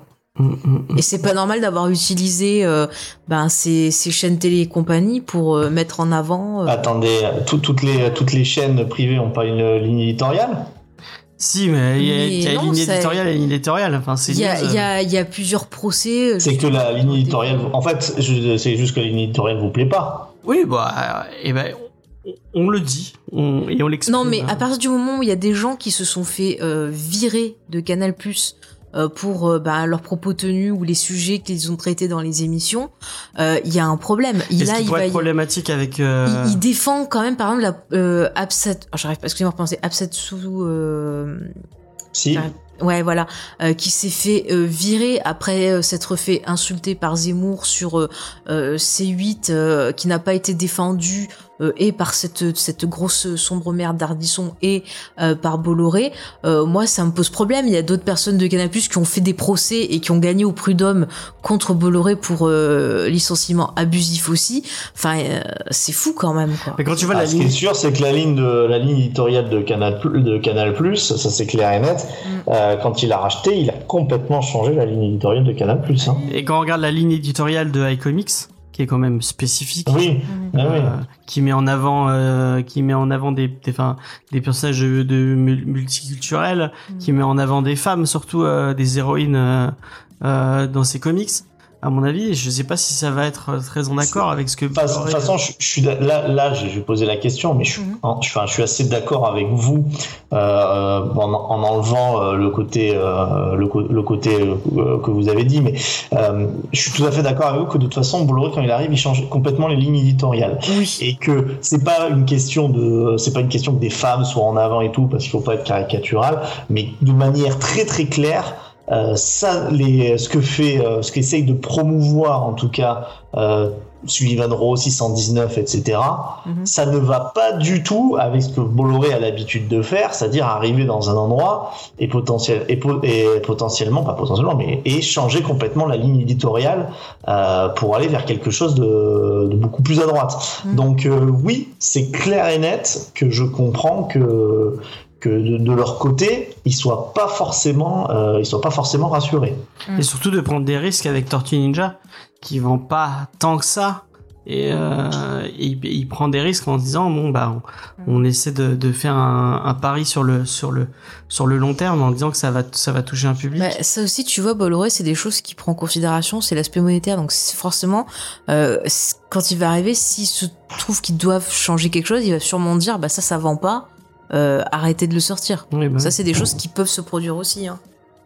Ouais, mais, mais même, hein, franchement, même je- Bolloré il a montré qu'il était même capable des fois de changer des trucs qui, qui marchaient, mais qui n'allaient pas dans sa nouvelle ligne éditoriale. Hein. oui bah oui oui totalement. Donc euh, là, on est vraiment sur euh, sur, sur un, un achat qui, euh, qui potentiellement, oui, va, va changer les choses. Mm. Bah, Puis il y quand a tu vois potentiellement, on veut C8, pas, hein. par exemple, qui est devenu euh, la chaîne de, comment il s'appelle ce gros nul là Ah, qui fait touche pas à mon poste. Ah oui, euh, Ah c'est ouais, Hanouna. c'est- limite, t'as pratiquement que des émissions avec lui ou produites par lui maintenant. C'est c'est- c'est quand même fou. Hein. Ça, c'était déjà le cas. Euh, C'est déjà le cas avant. Avant, avant Ouais, l'arrivée mais, de. mais euh, ça a été, ça- franchement, euh, il, il avait pas mal de temps d'antenne, mais c'est pire maintenant. Enfin, tu vois, j'ai l'impression qu'il a Après, autant de pas- temps d'antenne que Dorothée. sujet, euh, Oui, oui, non, mais je dis juste. euh, non, mais quand tu vois ce qu'il pousse en avant, ça te donne une idée que. Oui, effectivement, c'est loin de ce que de ce qu'on. on- on- Oui, bah, si vous, de toute façon, si vous voulez voir les, les, les changements, il y a Canal et euh, bien entendu euh, iTélé. Mm. Mm. iTélé, iTélé CNews, ça a vraiment, euh, là c'est vraiment marqué, euh, c'est vraiment très très marqué. Donc ouais, à suivre. hein. Et un autre truc qui, pourrait être un, un- et c'est un peu euh, parce que encore une fois, on vous l'a déjà, on on l'a- on l'a déjà expliqué plusieurs fois, on a une, on a une espèce de conversation où on discute avec un peu toute l'équipe euh, et malgré le fait que ça fait euh, ça fait au moins quoi, trois ans? Euh, combien de temps? Ça fait combien de temps que Noémie elle est pas venue dans l'émission? Bah, depuis euh, qu'on avait fait l'émission sur Harley Quinn, je crois. Ouais, je crois que c'est ça. Ouais. Je crois qu'il y en avait personne autour de la table qui a fait une émission avec elle. Si, à part euh, Non, Faye, non, euh, non. à part Faye. Bon, Non, non, mais je l'avais écouté l'émission sur Harley Quinn. Oui, il me semble que c'est sa, c'est sa dernière émission. Mais elle en avait fait d'autres quand même? Aussi. Ouais, elle en avait fait Euh, deux trois avec nous. hein. Avec toi, Elle a après, on a fait plusieurs geeks en série aussi ensemble. Ouais, ouais, effectivement. Bon, enfin bref, euh, Noémie, donc de Easter Egg, euh, 11 rue des Sœurs Noires, allez-y. Euh, du coup, euh, moi, je me suis dit directement, pose- enfin, poser la question à des gens à qui, qui, à qui, à qui ça pourrait impacter, donc notamment Noémie et puis aussi Diane, Mhm. puisque maintenant Diane, elle bosse, à- elle bosse avec eux. Et euh, Noémie, elle avait une, euh, une, une analyse qui était, euh, qui était intéressante. C'était aussi euh, par rapport au fait que, bah, euh, on est, on va être face à un, à un, à un monopole euh, de, de la part de, enfin, Bolloré qui a du coup un gros, un gros, déjà un, un gros groupe de presse euh, et en, donc en plus Hachette euh, donc pour l'instant au niveau d'Hachette Hachette est, enfin iComics et Mangetsu étaient déjà diffusés et euh, distribués par Hachette. Donc ça posera pas de problème mais par rapport après au euh, rachat effectivement de de Bolloré il va y avoir des euh, il va y avoir des moyens enfin il va y avoir des, des trucs au niveau des petits des petits libraires qui va qui va poser problème. Déjà qu'ils ont des gros gros problèmes avec MDS donc qui est le distributeur de Urban Comics qui euh, ne fournit pas de livres si tu euh, si tu en prends qu'un seul. T'es obligé de prendre je crois que c'est 5 ou 6 bouquins si tu veux pouvoir être livré. Sinon tu te fais euh, tu te, tu te fais tu te fais têche de de leur système de, di- de distribution. Mhm. et euh, bah si des si tu commences à avoir des pressions comme ça sur les sur les petits sur les petits libraires indépendants ça va poser problème quoi. C'est clair. ils pourront plus rien vendre et enfin bref ça va être ça va être compliqué donc euh, bah Ce que disait aussi euh, Noémie, si tu me permets, c'est que euh, le fait qu'il y ait une fusion comme ça entre un, un gros groupe et un, un groupe moins important, ça risque de créer euh, des coupes budgétaires à l'intérieur de, de Brajlon. Et euh, il y a des gens qui ce matin se sont sans doute réveillés avec un peu de la, de la trouille pour leur avenir dans la boîte, parce que euh, bah, si, euh, si un groupe comme Hachette veut mettre euh, les gens qui sont déjà en place chez eux à la place de ceux qui sont chez Brajlon, c'est euh, ça peut être une position précaire pour eux et pour leur emploi. Quoi. Donc il y a aussi une question euh, euh, humaine qui est attachée à tout ça. Ouais. C'est ce que disait Noémie aussi. effectivement Genre, en fait, j'aurais dû, euh, j'aurais dû noter ce qu'elle a écrit et, le- et le, le vouloir sortir tel quel. Mais j'ai Ou oublié de le faire. l'interviewer par téléphone. Mais c'est sûr J'ai qu'il y, a- toujours- tu veux. mais- il y a toujours ça. Hein, il y a Ah bah toujours vas-y ce si tu truc. veux. euh, Ah bon. euh, Bah, après, Vincent. Spike, ré- Vincent réagira.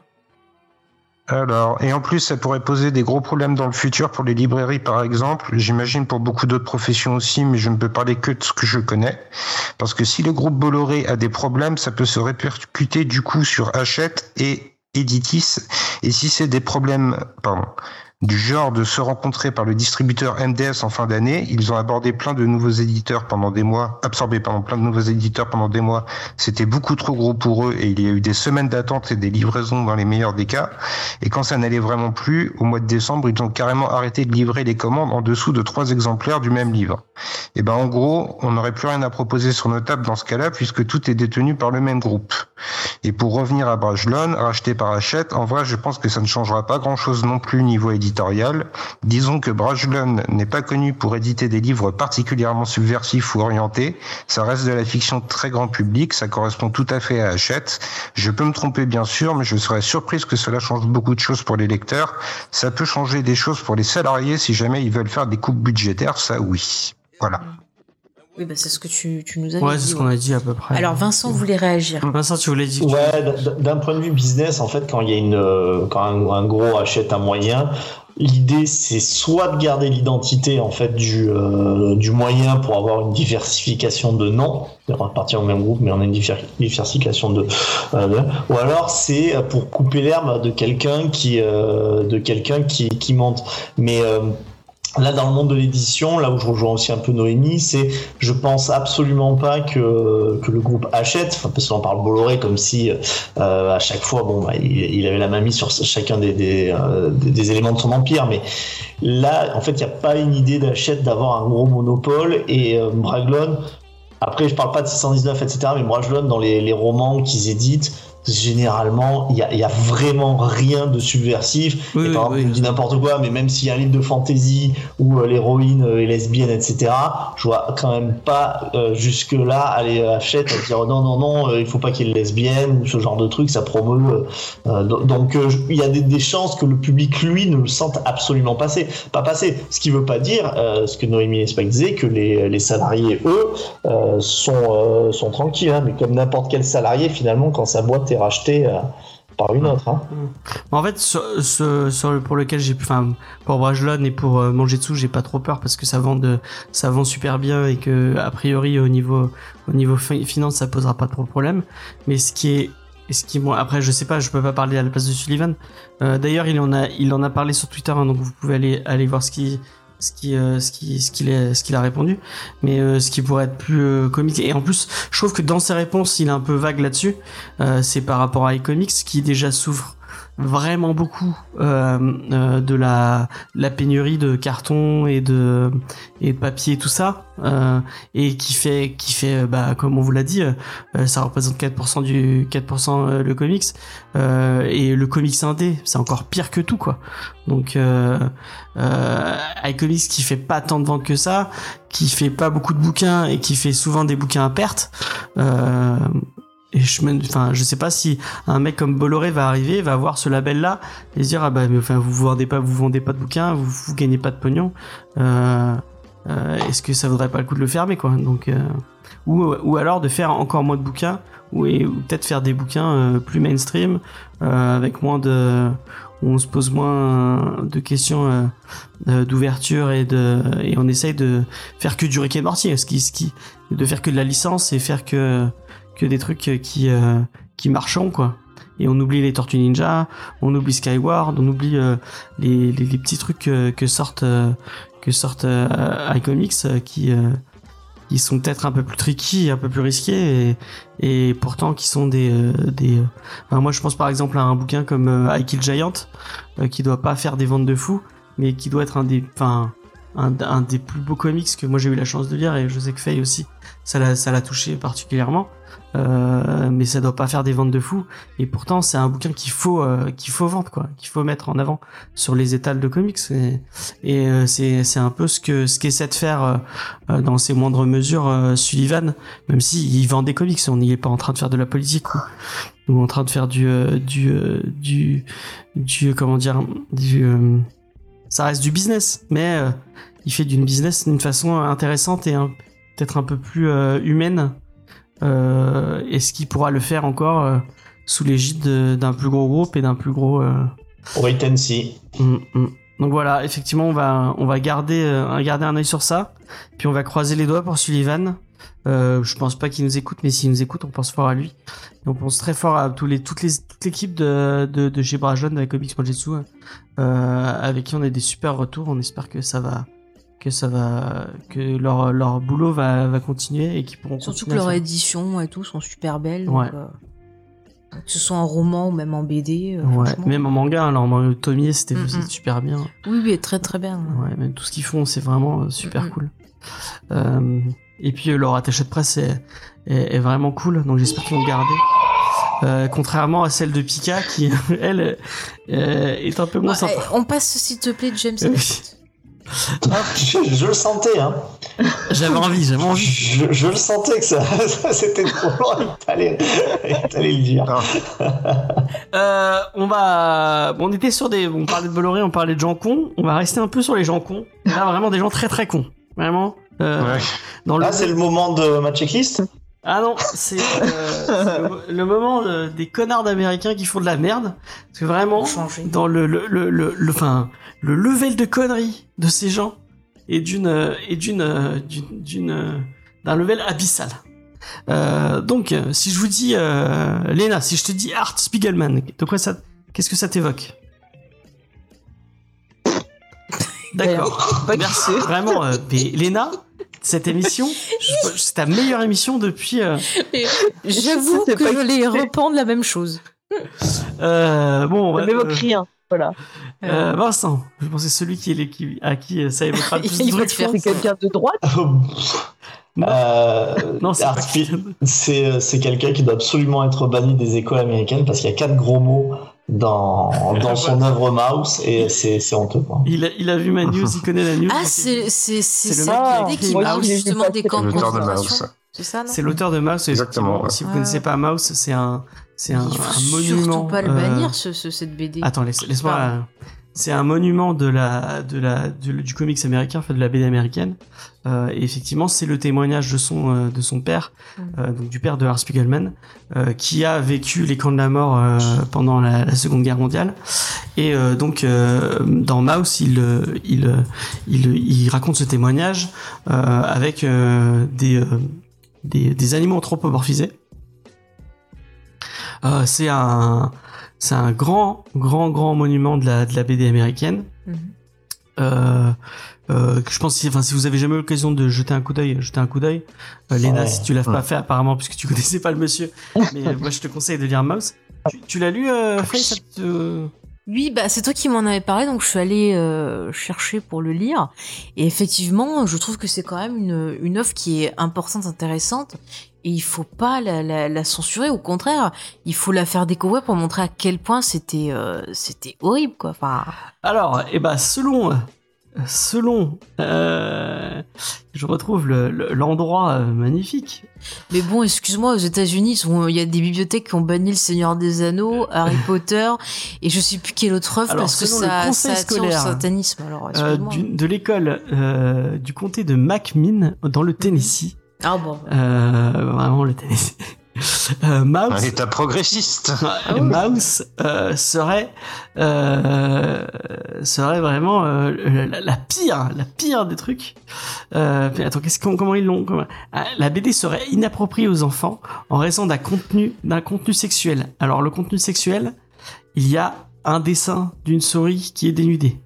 Il y a un dessin. Ah bah c'est chaud. quoi. Et Et- est-ce qu'ils ont vu Howard le canard avec euh, une femme canard qui se touche dans sa baignoire au début du film hein? D'un Oui, mais la langage- chance, c'est qu'il est, il est pas au CDI au World of Canada.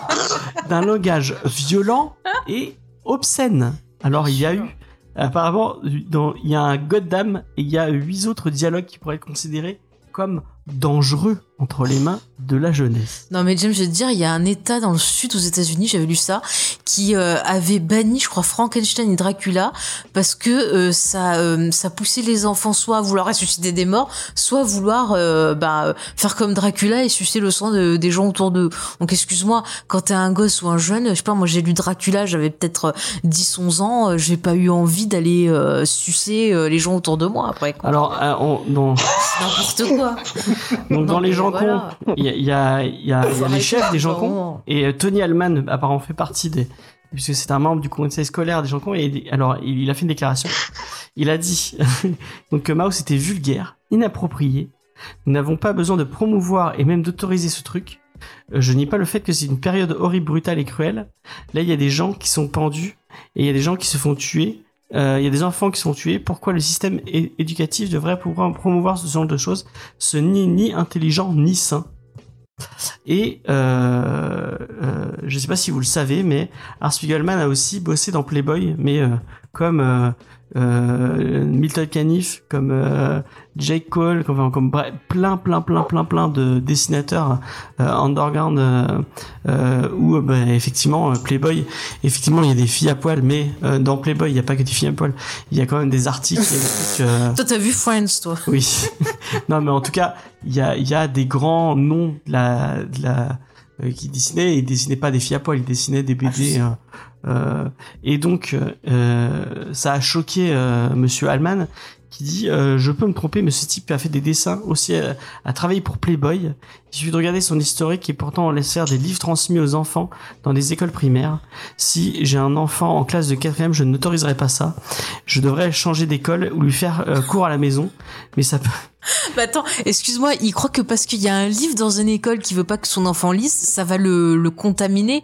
Genre, ah, je suis allé dans l'école où il y a ce livre, je vais tuer plein de gens. Non mais c'est n'importe quoi. Toute la probabilité que son gosse il le lise un jour, euh, Mais ça se trouve, son gosse, il en aura rien à foutre surtout du bouquin. c'est ça. Non mais c'est débile quoi. Enfin, Et donc euh, Art Spiegelman a répondu, puis il a répondu Je suis simplement bouche bée, j'ai rencontré tellement de jeunes qui ont appris des choses grâce à ce livre. Je comprends aussi que le Tennessee est simplement un état de dingue. Il y a quelque chose de vraiment cinglé en train de, se, passer par là-bas. Mais attends, euh, euh, excuse-moi, euh, moi je vois quand j'étais à l'école, au collège ou au lycée, on nous a montré euh, des documentaires sur les camps de concentration avec des témoignages. J'ai même assisté à une conférence d'une survivante qui est venue partager euh, ce qu'elle a vécu, qui a décrit des, des choses ben, très très dures. À aucun moment elle a été censurée. Donc tu vas me faire croire que genre euh, si par exemple il y a une survivante ou euh, ou quelqu'un qui vient euh, parler de ce sujet-là qui est grave, ils vont l'empêcher de venir euh, bah, expliquer aux jeunes euh, ce qui s'est passé. C'est débile. Comment vous voulez qu'on apprenne de notre histoire C'est pas étonnant qu'on soit dans, une- dans, dans un contexte où les gens sont complètement débiles. Euh, tout le monde semble oublier d'où on vient, euh, ce qu'on a vécu, ce qui fait qu'on est arrivé là maintenant. Quoi. Enfin, c'est débile. Excusez-moi, ça m'énerve. Mais tu crois tu crois pas si bien dire parce que euh, il y a une bonne partie de, de Mouse euh, qui ne se passe pas en fait dans les camps de concentration et qui sont euh, les dialogues entre Art Spiegelman et son père Son et les père, deux oui. ne se comprennent pas et, euh, et son père justement a une, une parole à livrer et il n'arrive pas à le faire Mm. et euh, c'est exactement ce que tu soulignes c'est-à-dire qu'il y a des gens qui transcendent leur douleur parce qu'ils ont besoin d'apporter le témoignage sur euh, les, les heures les plus hor- horribles de, de ces dernières décennies Mm. euh, c'est pas si lointain hein, quand on y réfléchit bien à la Seconde Guerre mondiale. Et euh, on est en train de leur refuser la parole. Pourquoi? Parce que euh, on voit une souris à poil à un moment. Franchement, enfin moi aussi je suis assez scandalisé. Et juste, euh, enfin voilà, juste pour dire que euh, tout le monde n'est pas complètement con dans le Tennessee.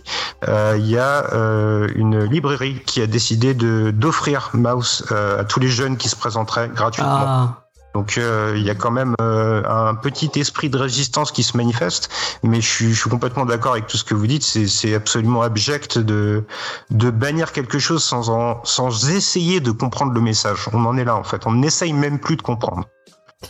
Et, euh, il y a Neil Gaiman qui a, qui a un très, qui a une très belle euh, parole sur Twitter qui a dit il y a une seule catégorie de, de- d'individus qui sont capables de bannir Mouse, peu importe, peu importe comment ils ont décidé de s'appeler dernièrement.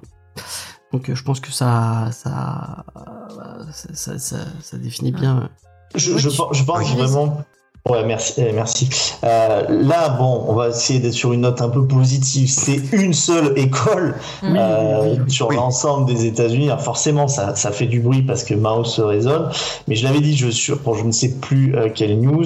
De toute façon, c'est toujours très mauvais signe euh, quand on commence à brûler des, euh, des livres, Mm. que ça soit pour des raisons euh, qu'on estime euh, justes ou pas. Euh, je vous rappellerai ce qui s'est aussi passé euh, presque dans, pour, pour, j'allais dire pour un autre camp, mais euh, ce qui s'est passé au Canada avec euh, les BD, euh, plus c'était plutôt du franco-belge qui était euh, qui était cramé. Ça n'a pas la même portée que Mouse, mais c'est pour vous dire que ce que je trouve quand même sain dans cette histoire, c'est que c'est une école sur tous les États-Unis et que eh ben, en fait, les gens quand même s'en émeuvent euh, et que, bah, en fait, une petite école du fin fond du Tennessee euh, fait ça.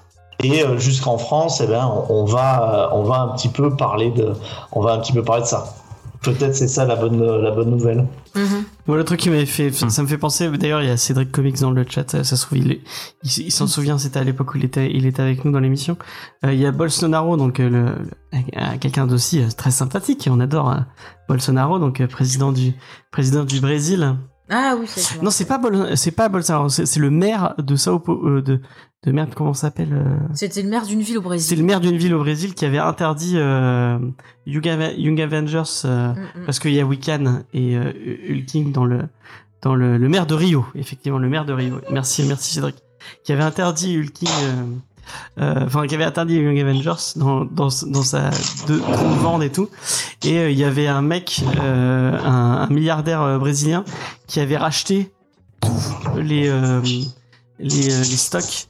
Il avait racheté tous les stocks du Avengers et il les avait donnés gratuitement, il les avait distribués gratuitement pour ceux qui voulaient dans la, dans la ville et c'était, euh, voilà, c'était, c'était, ça m'avait fait rire, c'était très, c'était très sympa comme, euh, comme, euh, comme, comme parti pris. Donc voilà, euh, si vous avez l'occasion, lisez Mouse, euh, et puis, moi, ça me pousse un peu plus à me dire que, ben, il faudra, parce qu'effectivement, c'est, moi, c'est un titre que dont j'ai toujours, j'ai toujours voulu vous parler, mais j'ai toujours eu un peu peur d'en parler.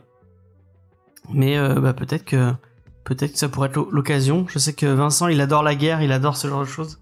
Donc, euh, De toute façon, il adore la guerre. Ah, j'adore pas la guerre. Je, J'adore par la guerre. je suis passionné par, euh, par ces périodes du XXe siècle. Il est, Mais, il euh, est passionné par l'argent que rapporte la guerre. L'argent Oui. que. Exactement. Moi, le plan Marshall, c'est ce que j'adore étudier quand on fait l'histoire. Mais euh, non, non, c'est c'est une BD et je pense qu'on peut en parler parce que j'ai j'ai l'impression que tu avais quelques complexes à, à parler de ça. Et quand on lit ça, ce qui est intéressant, c'est qu'on n'a pas besoin de tout situer euh, quand ça se passe en Pologne, à quel moment c'est. En fait, il y a juste à se mettre à hauteur d'homme, puisque Mouse, ce qu'il fait très très bien, c'est de Mm. raconter la grande histoire à travers la lorgnette de la, la petite histoire et à quel point ça, ça crée des, euh, ça crée justement des, des désastres euh, pour l'être humain. Donc, euh, je pense qu'on n'a absolument pas à avoir la moindre, euh, on va dire, peur ou, ou presque péché par trop de, trop de respect envers l'œuvre, parce que justement, c'est une œuvre qui se met à hauteur d'homme. Et puis quand tu vois des news comme ça, tu te dis qu'il justement il faut peut-être en parler. Ouais, et bah peut-être qu'on en parlera. Ça me, ça me donne envie. Euh, on va passer à une autre news. Euh, bon, c'est un, peu- un truc un peu plus trivial. Euh, c'est euh, Lego, donc euh, le, le vendeur de jouets euh, suédois. Oui, c'est au suédois, je crois. Si je dis pas de bêtises, ou danois. Enfin, tout- Dano- c'est- Danois, je crois. Danois, danois.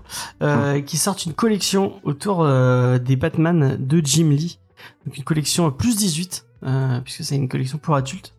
Euh, c'est une espèce de puzzle euh, où vous apprenez à faire des petits tableaux avec vos Lego. Euh, je trouve ça assez joli. Euh, bon, ça coûte une blinde. hein. Je crois que c'est euh, c'est 200 euros le, le set. Donc Oh putain Tu fais des, comment t'appelles ça des duos. non, je crois que c'est même plus. C'est pas pour faire des qu'on t'appelle à des duos. C'est pas du rama ou je sais pas comment ça s'appelle. Non, c'est des tableaux. Ah c'est des vrais c'est- tableaux tu- là. Vrai Tu fais des puzzles, quoi. ouais. Ouais, ouais, c'est un puzzle. euh, En fait, Mm. c'est que tu sais les petits ronds qu'ils ont. euh, En fait, tu fais des, euh, tu fais des plein de petits ronds. Oui, c'est non 119 euros. Excusez-moi, 119, 119,99. Euh, et vous pouvez faire plusieurs, euh, plusieurs tableaux. euh, donc effectivement de Batman. Euh, et ben ça me donne plutôt envie. Ça a l'air plutôt sympa. Et donc c'est auto- autour du design de Jim Lee. Euh, puisque c'est euh, la collection by Jim Lee, euh, ça donne, ça donne très envie. C'est très. euh, Et ils très font, euh, enfin, ils font une grosse collection aussi pour le Mandalorien avec des scènes de la saison 2. Ah, je dis ça, je dis rien. mais- Mais euh, le mandarin, c'est nul, euh, sachez-le. Pardon Oui, Qu'est-ce que ça dit? Le mandarin, c'était nul. Non Elle va te casser ta gueule. Euh, Il y a des fans de... euh, Spike, t'es fan de Lego euh, Lego, c'est ton... C'est ton truc ou pas du tout? Alors, euh, je l'ai été euh, pendant un moment, sauf que euh, il y a eu une espèce d'augmentation des prix euh, quand ils se sont rendus compte qu'ils vendaient autant de Lego aux enfants qu'aux adultes. Euh, J'ai réussi à suivre pendant un moment parce que, bah, vous le savez, je suis très fan de cinéma. Ils avaient sorti un, un énorme set avec un cinéma un peu à l'ancienne, euh, très cool, Ouais. que ma femme m'avait offert. Mais euh, en dehors de ça, j'ai essayé de suivre euh, les, les licences que j'aimais bien ou les choses comme ça. Et euh, très vite, ça a été la ruine. Et euh, en fait, pour suivre, enfin à mon échelle, hein, après il y a des gens qui gagnent mieux leur vie que moi, mais à mon échelle, pour suivre euh, les sorties Lego, euh, il fallait que je ne fasse plus que ça de ma vie. Et euh, j'ai d'autres passions, malheureusement. Enfin, heureusement plutôt. Heureusement. Moi, j'avoue, il y a que les petites pépettes qui m'intéressent, les petits Alors, les petites personnages. pépettes, c'est les figurines. hein. oui, voilà. Mais après, j'en ai rien à foutre de monter le. Moi, je. voilà. Moi, j'ai bien, j'aimais bien les Lego, puis j'ai découvert les Gunpla, et en fait, je préfère les Gunpla parce que c'est plus... Je rappelle que t'en as au moins deux ou trois à monter. Hein. Ouais, plus que ça. Eh ben, au boulot, qu'est-ce que tu fous? Allez. Et un que t'as failli écraser, non? Oui. Oui, que j'ai toujours pas monté d'ailleurs. Et que je lui avais offert pour la Saint-Valentin de l'année dernière. J'attendais Miss Fromage parce qu'elle m'a- elle m'a pro- elle m'a proposé de faire un stream Gunpla donc il y en a que j'ai réservé en me disant je vais les monter en live avec elle et euh, au final j'en ai jamais eu le temps de, de se poser pour le Cette faire. année, je lui offre que dalle pour la Saint-Valentin, puisqu'il est Ah pas. bah merci, c'est gentil. J'ai pas de thunes, je paye mon permis. Effectivement. Ça, ça coûte une blinde, c'est vrai. Donc voilà, euh, je sais pas, bon, je, je, je vais pas proposer à, à notre ami Vincent d'en parler puisque les, les petites merdes en plastique, comme il dit, à mon avis, ça lui, ça lui parlera pas. Je suis content de voir à quel point tu commences à bien me connaître. Ah, mais c'est- j'ai commencé à te Léna, par contre, je sais pas, c'est, c'est peut-être, c'est peut-être le genre de truc, euh, peut-être ton frère plutôt. Non, moi j'aime bien. Bah, en fait, si tu veux, euh, les Lego, elles en avaient décroché euh, pas mal. Parce que, bah, comme, euh, comme le dit très bien Spike, euh, c'est pas un passe-temps qui est très donné. Et entre les Lego, le comics, euh, ça faut faire des choix. Mais euh, ma mère nous avait offert des petits Lego à Noël et on a tous pris beaucoup de plaisir à s'y remettre un petit peu. Donc, euh, c'était, euh, c'était sympa. Et Voilà. du coup, est-ce que ce, ce, ce kit te tente Qu'est-ce que tu- est-ce que tu te Euh, non, c'est trop cher. C'est trop cher, effectivement. C'est vrai que ça coûte, ça coûte une blinde. Mais écoutez, la dernière fois, j'avais du temps à perdre et j'étais au Polygone, qui est un grand centre commercial en centre-ville. Et quelle ne fut pas ma surprise de voir qu'il y avait un magasin euh, Lego. Ah oui, il y a un Lego Store au Voilà, Polygone. donc je suis rentrée Lego Store, dedans. maintenant, Lego Oui, je t'en Ouais. ai parlé. Vous voyez comment James m'écoute. Et je suis allée le visiter en mais je disant, retiens pas. parce que je sais qu'on avait visité un à Paris où on pouvait acheter juste des pépettes. Voilà. Et euh, je suis rentrée et je me suis dit, ah, peut-être je vais trouver, voilà, des petites, euh, bon, figurines. des pépettes, tu dis des figurines. Mais moi, euh, j'appelle ça pépette depuis que je suis petite. Des Voilà. petites pépettes. Voilà, des petites pépettes, tu vois, en rapport avec Star Wars ou Le Seigneur des Anneaux. Et en fait, il y avait que des grandes boîtes, genre 300, 400 euros et tout. Euh, J'ai dit, James, je l'aime bien, mais bon, je vais pas mettre ce prix-là quand même dans des Lego. Donc, je suis ressortie. Lego Seigneur des Anneaux, j'en ai Mais rien à des foutre. trucs, mais il y a des trucs de fouilles. Non, mais il y avait Star Wars, il y avait Marvel, DC, il y avait un truc, c'était la grosse tête de Batman, euh, 500 euros la grosse tête de Batman. euh. Ah, Donc je suis ressortie. Moi, je veux la Batcave hein, ou le- l'asile Ah bah, c'est 300 ou 400, j'avais Ouais, vu, ouais. donc, euh, voilà. Moi, c'est- Voilà. Je vais dire aux filles de, filles de Vincent lui acheter euh, donc euh, le. Ouais. Moi, j'ai toujours dit qu'un jour, je montrais le Faucon Millennium, mais bon, vu les prix que c'est... Euh, c'est au moins 1000 balles presque. Attends. Oh là. Eh, C'est la fou. T- la T, euh, c'est quoi la TT ou la TST, je sais La plus. TNT. Le, ouais, le truc, mais genre limite euh, grandeur euh, machin là, bah c'est plus de 1000 balles quoi. T'as des Gunpla surtout, des trucs Star Wars comme ça. euh, Autant acheter un Gunpla. Euh, oui, bah c'est moins cher. C'est hein, pas euh, pareil. petit. En plus, où tu veux que je le mette C'est mieux. Où tu veux que je le mette?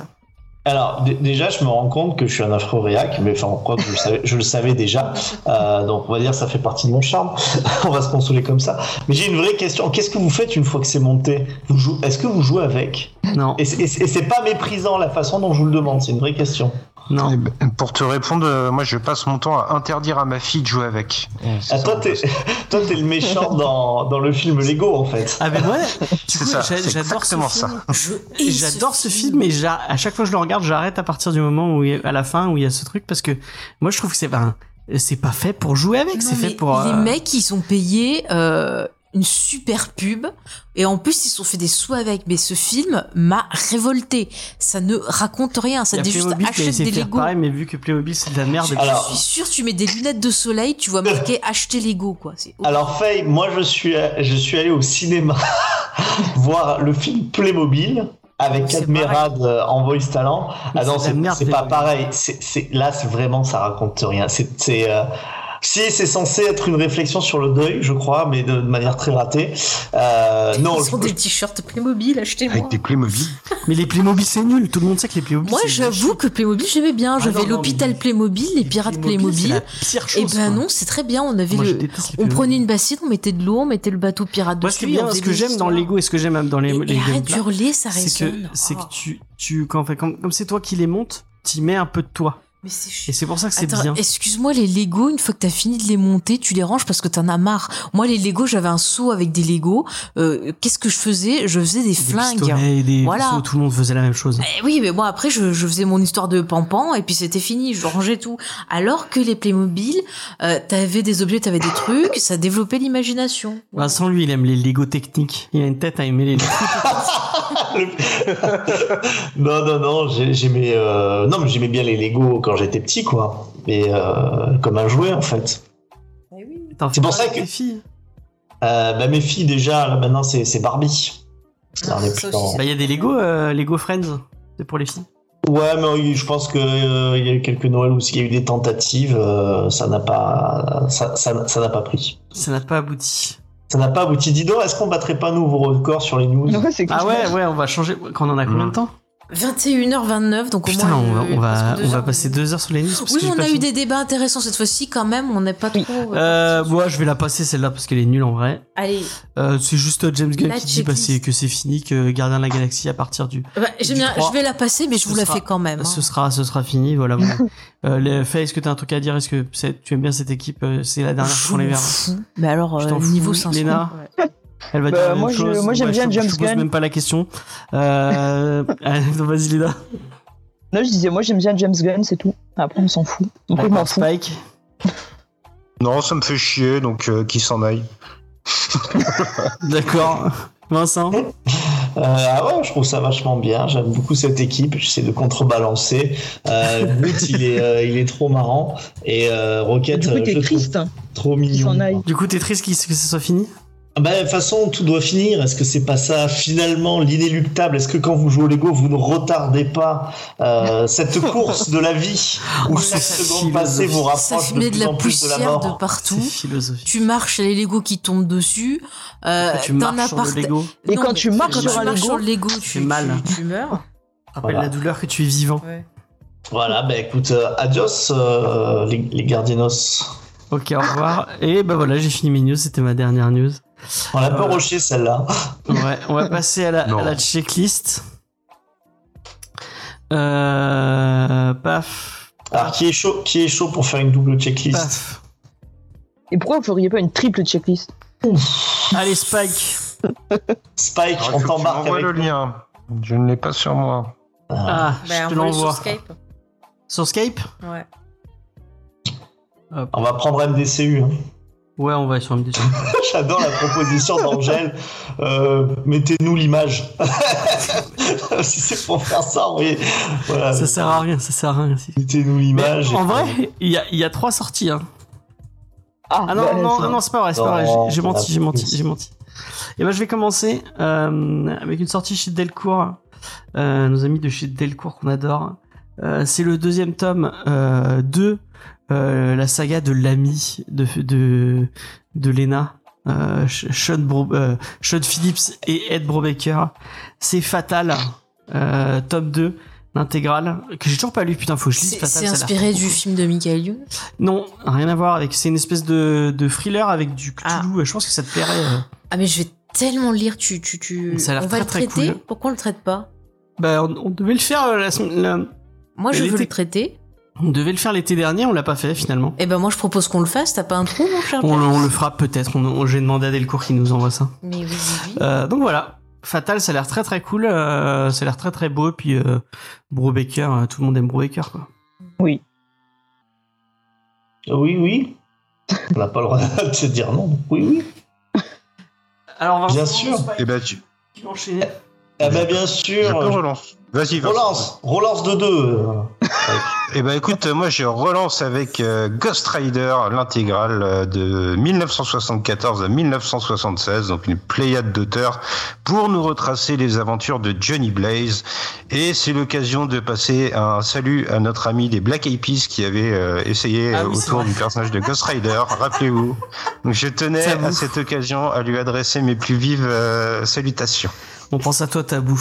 Des Black Eyed Salut, euh, moi je crois qu'il s'appelait Apu. Non, Apu, ça c'est le. euh, C'est Dans dans les Simpsons, Et A- A- Apple Pie. Non, il n'y en a pas qui s'appelle Apple Pie. Non, je suis pas. C'est ça, oui. Ouais, si, Si, Apple il- Apple eh ben, bien sûr, attends, tout le monde connaît. Quoi. Will.i.am, c'est trop mainstream. Nous, nous, on est team tabou et euh, Apple dit pas. Et d'ailleurs, dans l'équipe qui est pas vraiment mainstream, c'est l'escadron suprême. Et en fait, quand vous allez acheter Heroes Reborn, si vous vous souvenez de cette grande époque des Vengeurs, vous dites je vais lire des Vengeurs. Sauf trop bien. qu'en fait, on est dans ce monde parallèle, enfin le monde où existe la parodie. Je sais que ce mot fait un petit peu grincer certains fans de, euh, de l'équipe de la Justice League, mais chez Marvel, qui se retrouvent dans leur monde à affronter un nouveau groupe qui s'appelle les Avengeurs. Tiens, qu'est-ce que c'est? Et vous verrez d'ailleurs que ce n'est pas tout à fait les mêmes Avengeurs, puisque Captain America a un bouc. Wow. Ça veut dire que c'est le frère jumeau maléfique de Captain America ou son double Voilà. d'un autre Comme dans monde. Community. C'est le double de l'époque Fabien Barthez, euh, quand le book était encore à la mode. Et c'est bien entendu écrit par notre ennemi juré à Angel of Darkness et moi-même, c'est-à-dire... Dan Slott. Non, j'en aime bien Dan Slott. Arnaud Si je- Montebourg. Effectivement, j'aime pas trop ses comics. Euh, mais il a l'avantage d'avoir des comics made in France, Ah, notamment sur, sur les abeilles. Et oui, c'est Jason Aaron. Sur Et- les slips, Jason Momoa. les slips en abeille aussi. Les slips en abeille, effectivement, 16 euros. Je vous dis quand même, si vous êtes abeilles un bon, un bon pigeon, vous pouvez aussi acheter bah, la version collector. Où là, vous aurez euh, une couverture qui n'a rien à voir, puisqu'on verra euh, l'équipe canadienne d'Alpha Flight dessus. Ah, et c'est nos amis euh, qui, qui aiment les softcovers, qui aiment les, les kiosques. Euh, sachez qu'il y avait avant, il y avait le kiosque Spider-Man, il y avait le, il y avait le kiosque Avengers, et bah depuis, euh, depuis deux numéros, puisque c'est le, C'est fini. c'est fini, on a Marvel Comics. Et donc, euh, si vous voulez lire du Avengers et du Spider-Man, euh, euh, bah, euh, ce qui arrive en ce moment aux US, et bah euh, vous lisez Marvel Comics qui sort en normal et en édition collector. si vous voilà, bref, c'est pour, je vous donne le, le, le prix vite fait, euh, 16 euros la version normale, où vous retrouvez un épisode d'Amazing Spider-Man, deux épisodes d'Amazing Spider-Man, Avengers, Iron Man et Thor. Euh, donc voilà, vous faites-vous euh, Il plaisir. y a Angel of Darkness qui dit que le Marvel Comics 2 Collector est déjà plus dispo. Ah, bah, il est même plus dispo. Ah, va pouvoir faire de la spéculation. Spike, me permets-tu de te griller la politesse sur Spider-Verse? Car je l'ai déjà lu, figure-toi. Ah bah, avec- Eh bien, vas-y, rue-toi dessus alors. Alors, je me rue dessus parce que franchement, Spider-Verse, c'est quand même vraiment pas mal du tout. que C'est la première version, effectivement, euh, écrite par Dan Slott et son comparse de toujours, Christophe Engage. Et vous avez pas mal d'épisodes qui sont dessinés par Olivier Coipel, surtout le dessin. C'est fantastique. Et bien entendu, ça suit la continuité de John Michael Straczynski, en tout cas pour les vilains et les Spider-Man qui sont des totems. Et quand on a la bonne idée de continuer le run de Straczynski, en tout cas de lui faire hommage, c'est toujours bien. Il y a eu beaucoup de versions de Spider-Man qui, euh, qui sont devenues, qui ont été un peu iconisées d'ailleurs, hein, depuis, euh, depuis cette sortie de, Spider-Verse. il y a le Euh, Spider-Punk qui est en train de faire parler. le Spider-Punk, effectivement, qui a, qui, a, qui a très très bien euh, marché. Il a vraiment Euh. Et le retour du Spider-Man japonais avec son, ben, son, son Gundam Gunpla, je sais pas comment toi tu, euh, Son comment vous dites, comment vous dites vous les geeks euh, spécialistes euh, de ça. Bah, je, je t'explique un Gundam, donc c'est un robot, enfin c'est même pas un robot, c'est une armure, euh, une armure mobile géante. Et un Gunpla, c'est un, c'est un, c'est un plamo en fait, donc un, un plastique modèle de Gunpla. Et, Tu sais, les, les Ah. Japonais ils aiment bien les contractions de mots, ils prennent deux mots, et ils les, ils les, ils en font qu'un seul. Eh bien, en t'écoutant, j'ai l'impression d'avoir regagné ma virginité. Elle, vient de se reformer. Ah, est-ce que c'est pas un peu, euh, dépassé? J'avais envie de te dire ok boomer. Euh, Oh oui, bah, on va passer, euh, Ah, encore une fois, je, je suis fidèle à moi-même. on va passer au jeudi 3 février, mon cher Spike. Qu'est-ce qui sort le jeudi 3 Et février? oui. Eh ben, on va pouvoir retrouver euh, chez Mana Books euh, l'adaptation du jeu vidéo Horizon Zero Dawn. Donc, euh, si ma mémoire est bonne, Horizon Zero Dawn, c'est un jeu vidéo à la base où l'humanité est revenue à un stade assez primaire et où des êtres robotiques, des intelligences artificielles ont pris le dessus et où une jeune héroïne va devoir partir en quête initiatique pour pourfendre ces méchants robots et trouver un peu la réponse au mystère de notre monde qui est tombé en ruine. J'ai sûrement dit des grosses conneries parce que je me base sur une vidéo que j'ai vue à l'E3 il y a 4 ans. Donc euh, c'est à peu près tout ce que je peux vous dire franchement. Merci. Mais tu t'en sors très bien avec euh, un vieux souvenir de l'E3, bravo. Et je, je vais passer la parole à, à Vincent parce que je me réserve le, le dernier comics euh, de cette Tu te réserves le masque? Effectivement. T'as envie d'en parler? Bien écoutez, moi je vais vous parler de We Live. Euh, et quand tout semble perdu, c'est l'espoir qui renaît. En 2084, la planète est ravagée par une nature vengeresse et les derniers survivants font appel à, à une existence périlleuse. Ma phrase veut rien dire, j'ai très mal lu.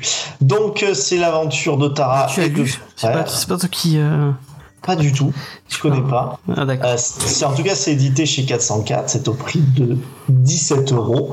Euh, et euh, bah écoutez, si euh, si ça vous si ça vous tente, ruez-vous dessus. Pourquoi pas? Ça a l'air assez poétique en tout cas sur le peu qu'on peut en voir du dessin. Alors, si vous aimez euh, les trucs euh, un peu concons, euh, qui, euh, qui, qui, qui sont violents et qui au final veulent pas dire grand chose, vous avez le troisième euh, ou le quatrième, non, le volume 4 de The Mask. Euh, une série que, qui, a, qui a beaucoup fait parler d'elle, dont on a fait un Comics Discovery euh, Pourquoi t'as l'air déprimé en en parlant? De quoi? Je sais pas, t'as l'air tout triste un coup. Ouais, parce que euh, je m'attendais, j'attendais beaucoup euh, autour de cette série de, de Delirium, et moi j'ai trouvé ça euh, d'une nullité profonde. Vraiment, ça ne raconte rien. C'est juste violent pour être violent et et c'est vraiment pas pas génial. Donc je ne vous conseille pas de jeter un œil à The Mask. Voilà. Si si vous avez si vous en avez l'occasion, fuyez très très loin. Il y a- ça a eu un. Je dis, dis pas que c'est bien, hein, je suis assez d'accord avec toi, mais les, ces comics The Mask ont eu une certaine aura, euh, bah, notamment, je crois, à la fin des années 90, euh, avec euh, un épisode qui bizarrement a eu un succès euh, plus grand qu'escompté. Euh, les plus vieux d'entre vous se souviendront de Lobo The Mask, C'est nul ça. Je l'ai lu. qui avait. et, bah, tu vois, mais- nullité. mais c'est c'est quand même un truc euh, de, hyper de niche et je crois que tout le monde, presque euh, les, les vieux lecteurs de comics de cette époque, ont tous lu ce truc, quoi. Ouais, ouais. C'est bas du front. Effectivement, c'est très très bas du front. Alors là, vraiment, vous avez euh, tout. euh, Ouais. Mais je- ouais, c'est c'est c'est vraiment du défouloir, quoi. Mais enfin, mais- enfin, encore quand c'est du défouloir. Euh, Ouais, non. je vais vais pas taper sans l'ambulance. Vous avez un épisode de, je crois que euh, c'était avec, c'est quand c'est encore, on bossait encore euh, chez les Castors. Il y avait qui dans, je, me souviens qu'il y avait Jean et euh, ouais, je sais plus. Enfin bref, c'est un, vous, vous pouvez aller écouter euh, l'épisode qu'on lui a consacré. C'était en saison, je sais même plus. Bref. En tout cas, euh, voilà, c'est pas, moi je le conseille pas. Euh, et ben merci pour cette checklist, merci Spike, merci Vincent, c'était, euh, c'était vraiment mieux quand c'est Lena et Faye. Pardon Ok, bah, on rigole, on rigole. on s'excuse avec Spike alors. Non, c'est vraiment mieux. J'ai dit que quand c'est Lena et Faye. Ah, c'est mieux que quand c'est les Die Faye. Ah. Bah écoute, nous on était en train de se dire que c'était mieux quand on le faisait, mais bon. Bah ouais, parce que nous, on a apporté un côté ASMR la dernière fois. Ouais, Euh, qui, qui a beaucoup détendu les auditeurs. On a Ah, eu des eu des retours. retours? T'as eu des retours? Ouais. On est venu nous voir, on nous a demandé si on pouvait lancer notre chaîne ASMR. ouais. Et voilà, on a dit qu'on y réfléchissait. Si vous parlerait peut-être de le- en ASMR. Si vous pouviez faire leur message de répondeur. On hein. Bah, quand on, on sera dans les arènes de Mudaison, il y a peut-être qu'il y a des gens qui vont demander Mais je crois qu'à un moment, il y avait des youtubeurs, je sais pas quoi, qui avaient monté une arnaque, je sais pas quoi, ils se faisaient payer super cher pour enregistrer oui, des c'est messages. Le euh, faisait, ça. Mais Ouais, ça, je- ça, ça se fait, hein. je, je reçois des pubs euh, effectivement où tu as quelques stars euh, qui t'enregistrent ton message euh, d'anniversaire euh, en vidéo, dont Pascal Légitimus. Ah, J'ai vu, d'accord. euh, Super. moi, j'avais vu une vidéo d'une meuf euh, qui apparemment qui, Bah, qui était très euh, autour de ça. Ouais. Vraiment, on est en train de partir dans une digression. Et non, mais j'ai vu parce que j'avais pensé à Faye. C'était euh, une meuf qui payait, je crois qu'elle avait payé plus de 3, 400 dollars Mhm. pour parler avec euh, Taylor Swift. Mais elle le fait pas, ça en plus. Et si elle le fait, fait, c'est vraiment pour meuf, des assos. Il y avait quelqu'un qui avait pris des bouts de, de, de, de story à elle, qui les avait mis bout à bout pour croire qu'elle vous parle, mais en fait, elle vous parle pas du tout. Mais non, mais non. Bah, les catfish, ils font ça aussi. Ils volent des trucs sur Snapchat et ils te font croire que tu parles à une personne ou qu'elle t'a enregistré un message pour toi. Et en fait, c'est juste, ils ont récupéré. euh, Ouais, en fait, non, c'était des bouts de story et la meuf, elle a payé 400 euros pour ça.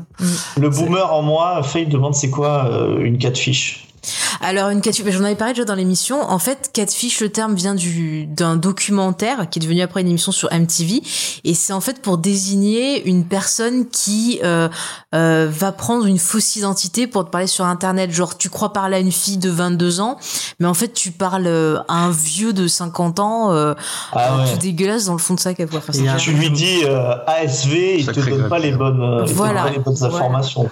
Voilà, c'est c'est Et il y a un documentaire qui est assez chouette euh, sur, Mm. euh, sur un mec euh, qui, qui découvre qu'en fait, eh ben, il parle pas avec. euh, ouais. Pendant Avec plein d'années, il parlait avec une certaine femme, et puis en fait, il découvre que c'est pas du tout et celle. du coup, ils vont la voir et ils découvrent bah, que c'est euh, quelqu'un. Mais est-ce qu'il tombe amoureux quand même Non. Non, vraiment. non, ils sont restés amis euh, parce que quand même il y avait une histoire, euh, enfin derrière. Il y a Mais, beaucoup de euh, misère sociale. L'émission Catfish, moi je la trouve intéressante. Bon Ouais. après c'est c'est monté parce que c'est MTV, mais c'est intéressant de voir que souvent ben euh, il y a plus de taux de gens qui mentent parce qu'ils se sentent pas sûrs d'eux ou parce qu'il y a des drames derrière Mm. que des gens qui font ça de façon malveillante. Il y en a eu dans l'émission, euh, mais euh, voilà quoi. Donc c'est c'est c'est plutôt intéressant. C'est sur MTV, c'est ça? Ouais, Ouais. ouais, ouais, ça repasse souvent. Euh.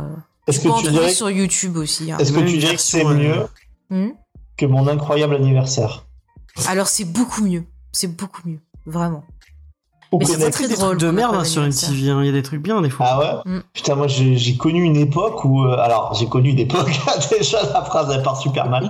Euh, nous sur MTV, c'était que ça, c'était Next, euh, mon, Ouais, cro- t'avais mon incroyable anniversaire. t'avais euh, t'avais le truc génial. aussi là où les gens ils voulaient changer, euh, genre ils avaient un mois pour euh, pour s'améliorer tout ça, ils avaient des coachs de vie et tout. Il y a Pimp My Ride. Ouais, Pimp My Ride. C'était My trop Ride, bien. c'était trop bien Pimp C'était My trop Ride. bien, Pimp My Ride. Alors franchement, mes deux émissions préférées sur MTV, c'est euh, Catfish et Pimp My Ride. Après, Mais pas la version, euh, la version française avec, euh, Ouais. avec Ramsey, non. Oh. Après, vous avez euh, 16 ans et maman, et puis euh, 17 ans et maman, la suite, où on voit l'évolution. Bon, après, c'est... ouais. Après, c'est intéressant de voir aussi, bah, ça pose des questions sur le système éducatif au niveau a de l'éducation sexuelle. sont, euh, euh, je pense à euh, Vicious, Sweet Vicious. Oui, non, même TV. Daria, c'était super euh. bien. euh. Mais même, des fois, ils faisaient des trucs aussi par rapport aux comics. Il y avait des trucs, des fois aussi sur la pop Euh, Il y culture a et sur, tout ça. euh, c'est pas, une- je sais pas si c'est MTV, mais il y a un, il y a un, il y a une télé-réalité sur Midtown Comics. non, c'est un- pas sur MTV. Ouais, c'est, non, je crois que c'est, Planète ou un truc comme ça. Et vous aimez tous Daria? J'adore Daria. D'accord. J'en ai des souvenirs fugaces. Ah, mais moi, ado, j'étais comme Daria, je faisais la Ah, moi, j'étais fond sur Trent. et tout. Ouais. Putain, je, Trop cool, Trent. je détestais Daria. Quoi. Ah ouais? Bah, c'est trop loin. Parce que tu Non, préfères- mais, euh, tu sais que Daria, c'est un spin-off?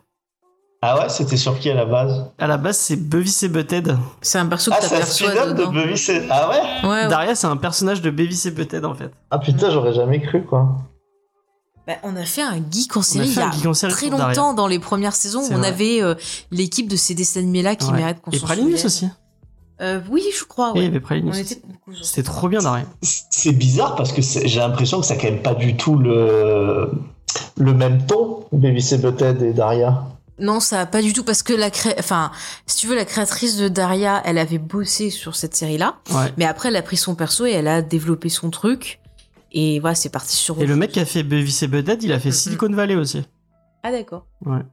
Qui est très très cool. Si t'as l'occasion, je pense que ça te plairait Silicon Valley, c'est très très très D'accord. très drôle. Bah alors sinon, mais- James, les. Ouais. Est-ce qu'on n'a pas fait Est-ce qu'on a on est arrivé On y est arrivé? On a fait deux Attends, heures, on va deux faire heures une de petite digression. On est à on est à 1h58 de news.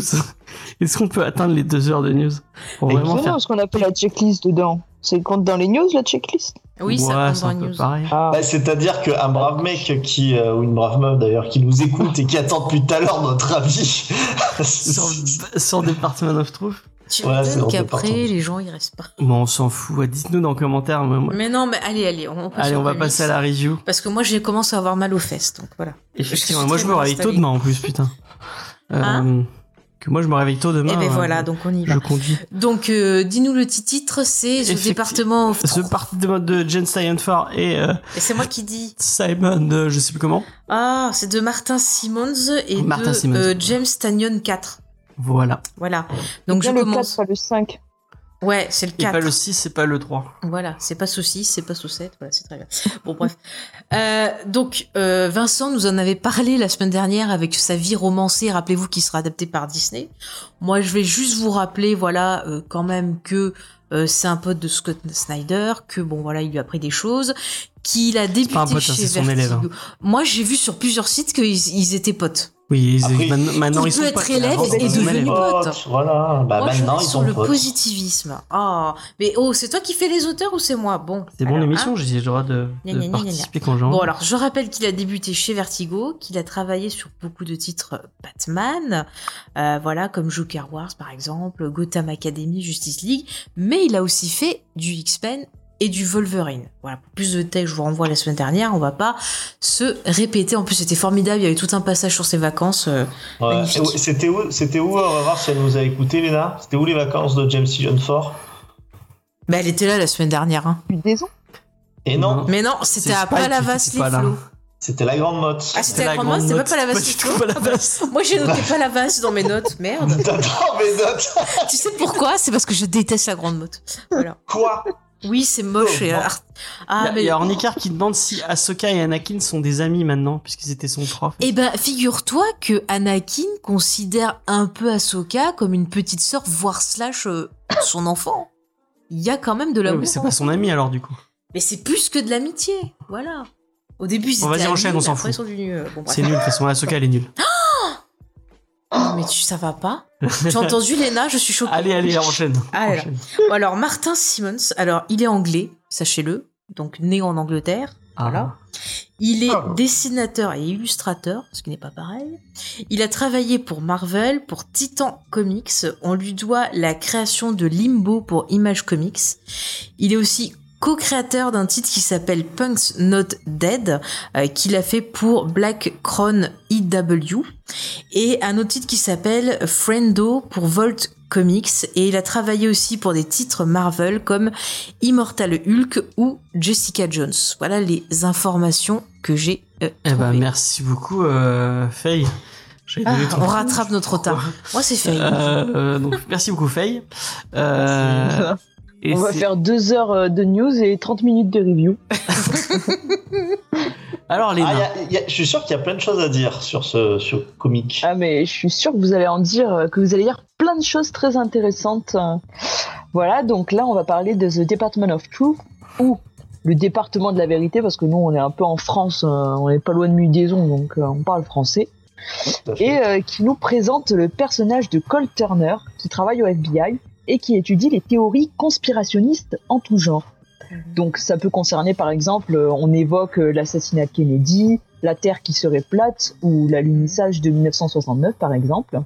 Et un jour, notre personnage il se glisse dans une conférence de platistes et il va rencontrer deux hommes qui vont l'amener à remettre en question un peu euh, toutes ses certitudes concernant euh, ses théories.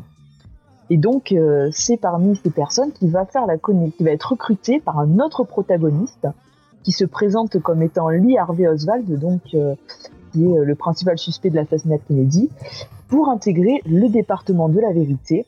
Et ce département, il surveille les théories conspirationnistes et il contrôle qu'elles ne puissent pas aller trop loin, euh, parce qu'en effet, le département part du postulat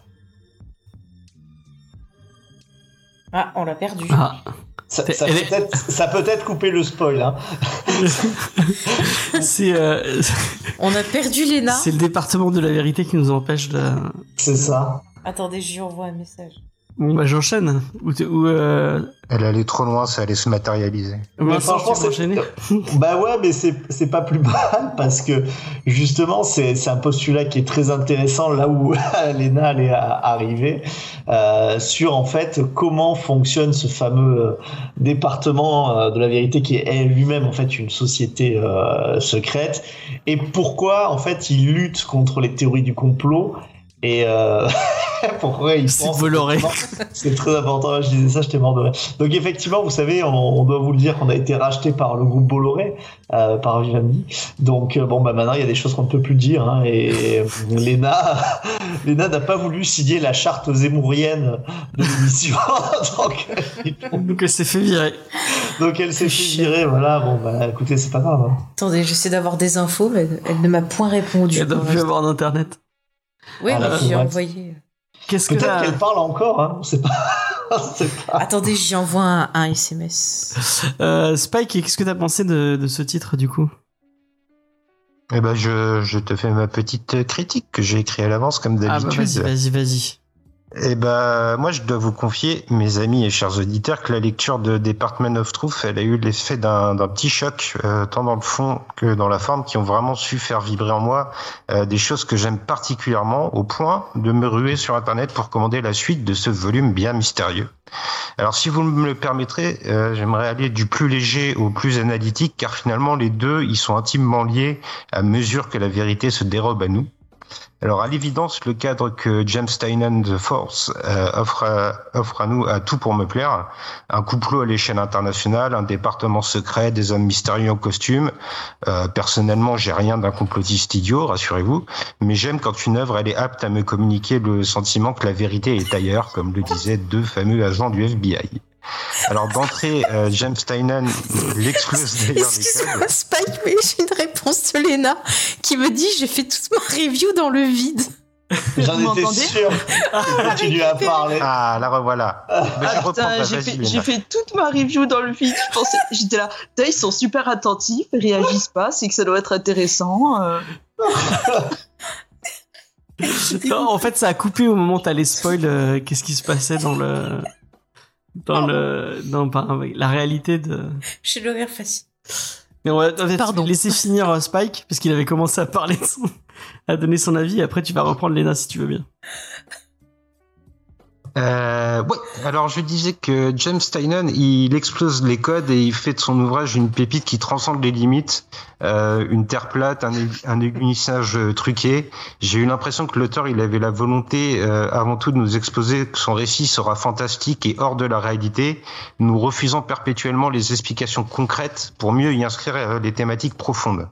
Alors si les reptiliens, les autres créatures fantastiques, elles m'ont fait sourire et m'ont procuré un certain plaisir ludique, euh, c'est le concept de base de Department of Truth, et je risque de spoiler un peu, attention, euh, que j'ai trouvé brillant. En fait, les, les questions qui sont posées, c'est à partir de quand une croyance populaire est-elle admise comme une vérité, sans se baser sur des faits? Est-ce qu'il suffit d'élaborer une, théorie aussi invraisemblable soit-elle pour remettre en cause des événements historiques?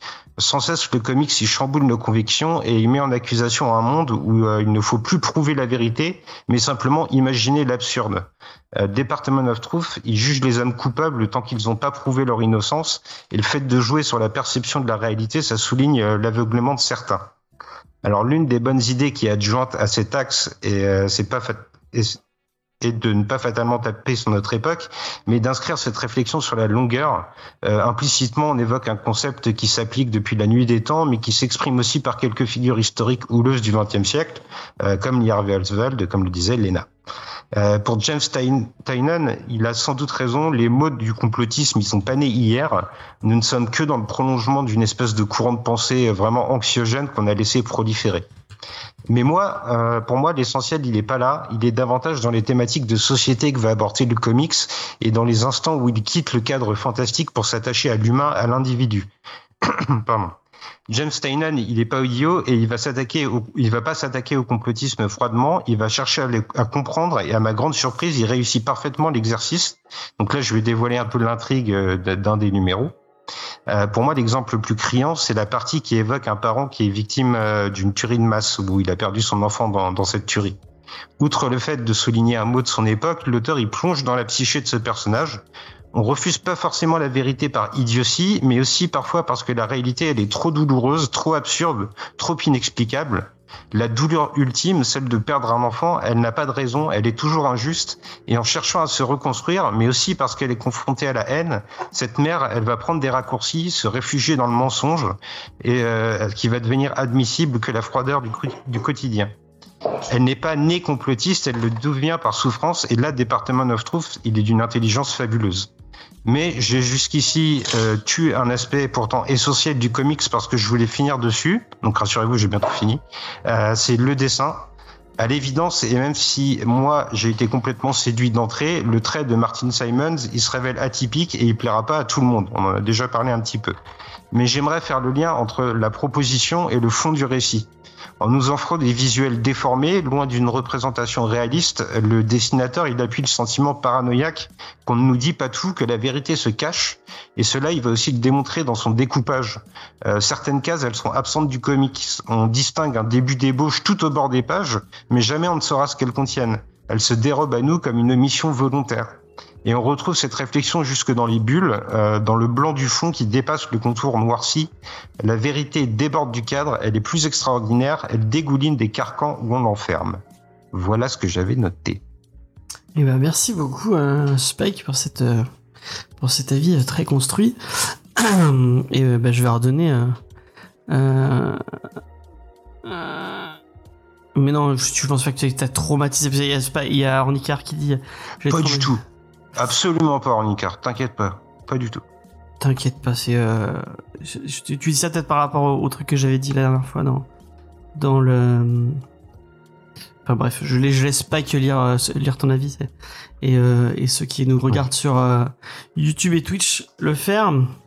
Euh, et on va reprendre avec Lena. Euh, Est-ce que tu veux rebondir sur ce qu'il disait? Sur ce qu'il disait euh, euh, qu'elle Spike Léna, es-tu là? Tape trois coups. Non, bah, alors, du coup, euh, je sais même pas ce que vous avez entendu, ce que vous avez pas entendu. J'ai fait juste la présentation. Enfin, ça a coupé en milieu de la. Bah, ça a coupé du quand synopsis. Tu, tu finissais voilà ton résumé. Ouais, tu donc, finissais le résumé, à la rigueur, reprends Ok. après le résumé. Parce que, Ouais, juste sur la vie, quoi. voilà. Euh, alors du coup, euh, donc euh, moi j'ai noté que, que le comics il nous plongeait un peu au cœur. Donc je vais reprendre un petit peu du coup euh, ce que tu avais dit aussi, Spike. Ça nous plonge un peu au cœur des plus grands complots de l'histoire, en essayant d'amener le, le débat sur ce qui va faire un complot et donc sa limite avec la vérité. Euh, qui est-ce qu'on peut croire, à qui on peut se fier et qui a la bonne version des faits. Et ce sont un peu les questions que, que va poser l'auteur. Et euh, bon, moi j'ai trouvé que le principe est révolutionnaire, mais il avait au moins le, le mérite d'essayer de questionner un peu le lecteur et son approche euh, de la notion de la vérité. Le pari, il est plutôt réussi pour moi en termes de scénario. Après, le dessin de Simons, il est assez euh, déroutant. On a des traits qui sont assez durs, euh, euh, qui partent un peu parfois dans tous les sens. Les visages, ils sont tout juste esquissés. Les couleurs, elles sont pour la plupart assez sombres, hein, même si elles sont un peu pastel. Et c'est pour moi le style de dessin qu'on va soit adorer, soit détester. De toute façon, je pense que ça va nous cliver un petit peu. Et pour ma part, c'était plutôt la seconde option. Et j'ai pas trop aimé. J'ai vu l'intérêt de ce titre, mais je l'ai pas trouvé euh, abordable. Je pense qu'il faut avoir un bon bagage concernant un peu la culture américaine pour aborder ce comics et saisir tous les débats, toutes les subtilités, les dessins, euh, qui parfois fouillent, aident pas vraiment à la compréhension. Et euh, j'ai pas trouvé du coup qu'il servait un peu le comics parce que pour moi il l'embrouillait plus qu'autre chose. Et j'ai trouvé ça assez ardu à lire.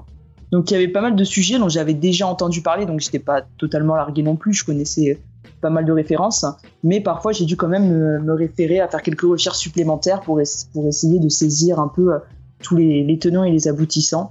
Donc euh, pour moi, c'est pas vraiment le comics que tu ouvres pour te détendre, c'est plus quand tu as envie un peu de réfléchir, de te poser des questions et d'aller un peu plus loin.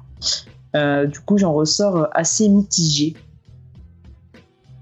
Ok, ok. Bah moi, je vais, je vais, je vais enchaîner.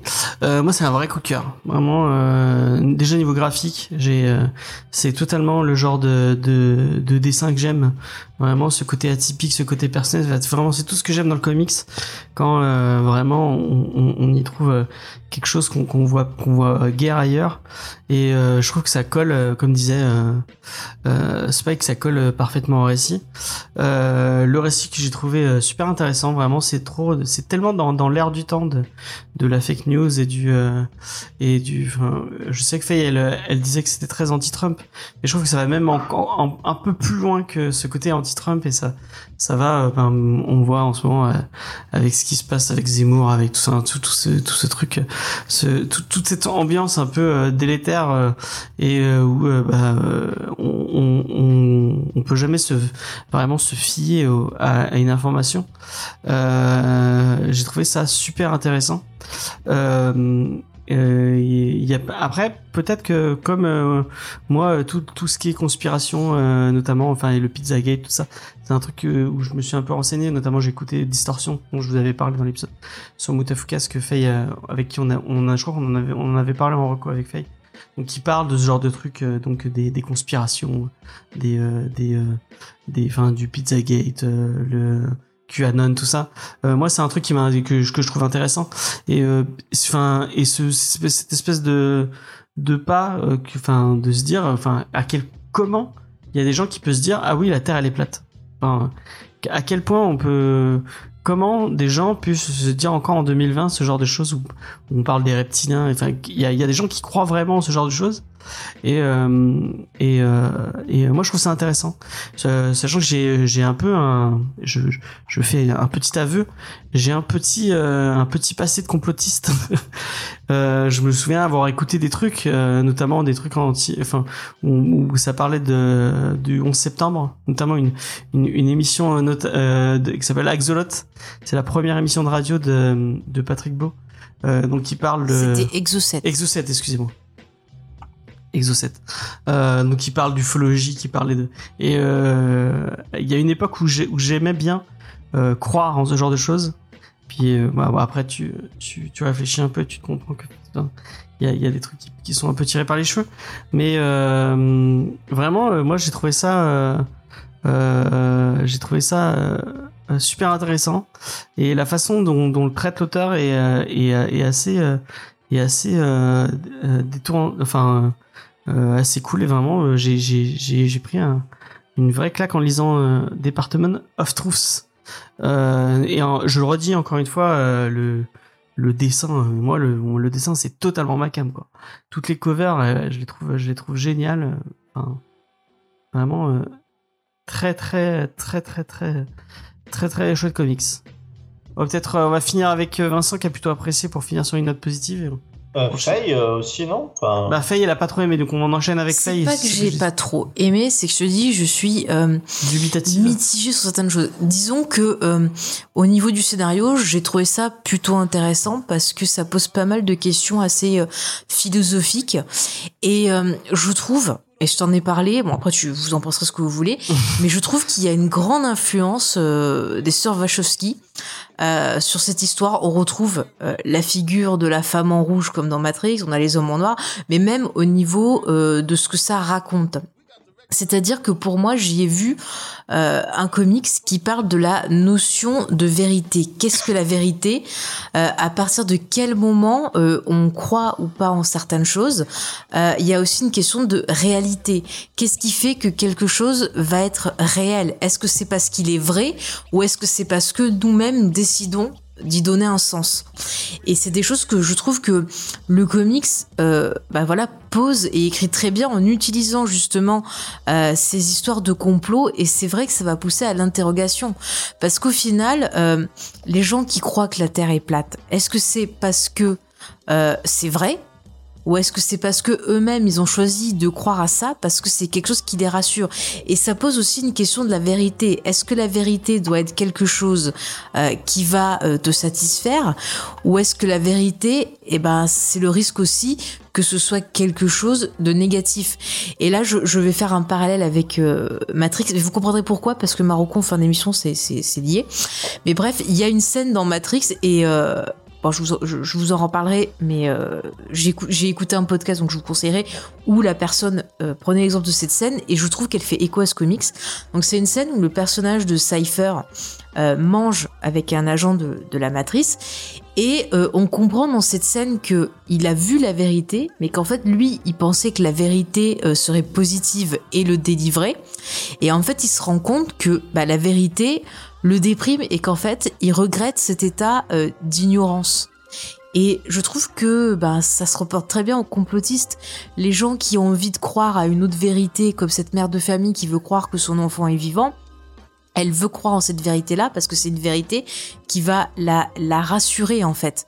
Et donc au final de ce point de vue-là, on peut se poser la question de qu'est-ce qu'est la vérité pour ces gens-là. Et ben la vérité c'est pas euh, la réalité, c'est pas un fait tangible, c'est pas quelque chose euh, euh, voilà dont on peut pas remettre en doute l'existence. Pour ces gens-là, la vérité en fait c'est le réconfort, c'est un sentiment de plénitude, c'est un sentiment qui leur permet d'échapper à leur quotidien. Et euh, d'avoir ce point de vue-là, je trouve que c'est intéressant parce que souvent les complotistes, on va les taxer euh, de, de fous sans chercher à comprendre pourquoi ces gens-là existent et pourquoi, surtout dans le contexte actuel, on a de plus en plus euh, bah, de, de, de, de complots divers et variés qui sortent. Et euh, pour ce truc-là, je trouve que ce comics, voilà, je vous dis, c'est une dissertation philosophique. Euh, si vous avez, euh, ben, parmi vous des enfants, des choses comme ça qui vont passer le bac, je sais plus comment ça se passe maintenant pour la philo. Euh, moi, je conseille vivement euh, ben, l'étude de ce comics et pourquoi pas le citer dans une disserte en posant ces, ces qualités-là. Euh, vraiment, il y a des choses qui me font ça du, du Kant, du Jung, des choses un peu empiristes, mais allez-y, foncez. La vérité, c'est Et ça. la vérité est ailleurs de toute façon, Trust No One, hein, ma compagnie. Moi, je suis très fan d'X-Files. Euh, après, par contre, ce qui me dérange, même si je comprends l'utilité, c'est au niveau du dessin. C'est-à-dire que le dessin, euh, on commence le, le comics en nous parlant de JFK un moment. Et euh, je ne sais pas si vous vous rappelez cette vidéo de l'assassinat de, de JFK, la façon dont c'est filmé, euh, c'est pas hyper clair. Enfin, il y a plein de grains, il y a plein de trucs comme ça. Et quand je vois en fait euh, le dessin du comics, j'ai l'impression qu'ils essayent de donner un côté un peu euh, comme si c'était des documents euh, volés, des vieilles bobines secrètes euh, qu'on aurait la chance de découvrir et qui mettraient en avant ce côté euh, bah justement euh, gouvernement dans le gouvernement un peu à la X-Files. Mais le problème de cette démarche-là, c'est que pour moi, elle manque de netteté. Et il y a des fois, ben, je, je ne savais plus qui était qui. Et euh, il y avait Jeff Darkness qui citait un exemple au début du comics d'une- d'une scène où euh, notre personnage principal est dans un avion et arrive quelque part. Et au final, cette scène, j'ai pas compris euh, où il est arrivé Mm. et ce qui se passait parce qu'il manquait énormément de détails. Donc moi, ça m'a un petit peu gêné. Après, comme je disais, je peux pas dire si j'aime ou j'aime pas parce que c'est pas un comics qui est là pour vous procurer euh, du plaisir. Je pense que c'est un comics qui est là pour vous amener euh, une certaine réflexion. Donc peut-être vous allez le rejeter en bloc en disant c'est n'importe quoi les complots machin. Peut-être que comme moi, bah, vous allez partir dans des délires à, à vous faire des trucs de philo euh, au lieu de dormir. Euh, voilà, moi ça me passionne. Mais euh, voilà, c'est pas c'est pas une histoire, c'est pas un récit euh, qui est débile. C'est quelque chose, tu vois, que je rapprocherais un peu du film euh, Ex Machina, qui la première fois que je l'ai vu, j'ai eu comme une sensation de rejet, mais j'ai fait que y repenser. Et au final, j'ai dégagé beaucoup de thématiques intéressantes qui m'ont fait réfléchir. Et au final, j'ai beaucoup aimé ce film. Et c'est pareil, tu vois, le premier abord, je j'ai pas dit ah, euh, j'aime, j'aime pas. Enfin, il y a quelque chose qui s'est produit en moi.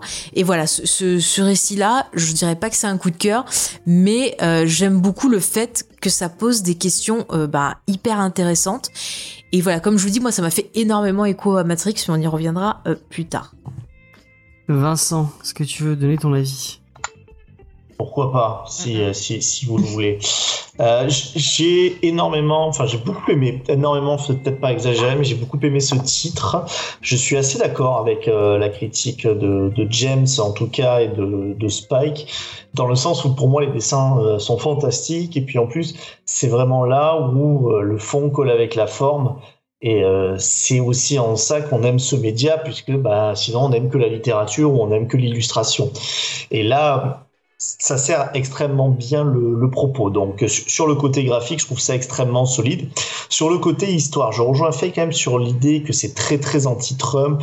Euh, la plupart des complots d'ailleurs euh, qui sont euh, présentés sont des complots que l'on justement euh, que qu'on reproche euh, au, au camp de Trump, QAnon, Pizzagate, tout euh, tout ce qui a été justement autour des euh, des, des démocrates. Ouais, le truc sur tout- Obama, c'est trop. Le, le truc- sur Obama, mais qui sont en plus, euh, et c'est ça qui est intéressant en fait, qui sont des vrais, euh, des vraies théories du, Ouais, ouais. du complot. Après, euh, ce qui est, ce qui est en fait là où je trouve que c'est marqué, mais encore une fois, comme finalement, je, je l'ai déjà dit, mais euh, je pense que l'ère Trump a énormément inspiré les, les artistes de toute façon. Mm. Après, quand on arrive à des comics sur la fin de l'ère Trump, bon, ben forcément, oui, on a compris la charge anti-Trump. Mais euh, c'est pas ça qui est le plus important. En fait, j'aime beaucoup comment, en fait, l'élément qui est euh, à quel point la vérité influence le, monde, qui pourrait être traité comme quelque chose de, fantastique, en fait, c'est presque traité comme quelque chose de bah oui, c'est euh, c'est comme ça le, le monde, c'est comme ça que ça marche. Alors, j'essaye de pas spoiler, c'est difficile, mais c'est euh, c'est ça qui est super intéressant. C'est comme si en fait il y avait une règle naturelle que nous on ne connaissait pas, mais ce n'est qu'une règle naturelle. L'intervention du fantastique, en tout cas, euh, elle est extrêmement rationalisée et c'est en, ça que c'est euh, c'est très intéressant. Et puis ça vient aussi euh, mettre le doigt sur plusieurs choses qui sont comment fonctionnent les théories du complot, c'est vrai. Alors vous avez donné plusieurs exemples qui sont extrêmement extrêmement bons.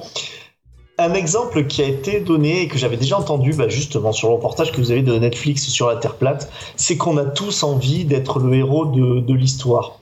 En anthropologie, en fait, on explique que euh, le cerveau humain n'aime, en anthropologie et, pas sur d'autres matières, mais que le cerveau humain n'aime pas euh, ne pas savoir, n'aime pas ne pas avoir d'explication. Ce qui explique que toutes les civilisations dans le monde ont trouvé une explication sur le fait que ne serait-ce que le, euh, le, le soleil se levait. On a trouvé une explication.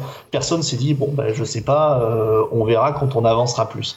Et là, c'est un petit peu pareil, et c'est la même chose qui fait que des fois, quand vous perdez le contrôle d'un événement, alors je pense par exemple à James et Faye qui vont passer le permis, peut-être qu'ils auront des petits rituels une fois qu'ils l'auront passé, qu'ils n'auront pas la réponse, du type euh, allez, si je jette le papier que ça tombe dans la poubelle, ça veut dire que j'ai le permis. Vous voyez, ce genre de truc qu'on a un peu tous fait. En fait, c'est notre cerveau qui essaye de donner une explication. Et là où je veux en venir, c'est que ces théories du complot, c'est aussi un petit peu ça.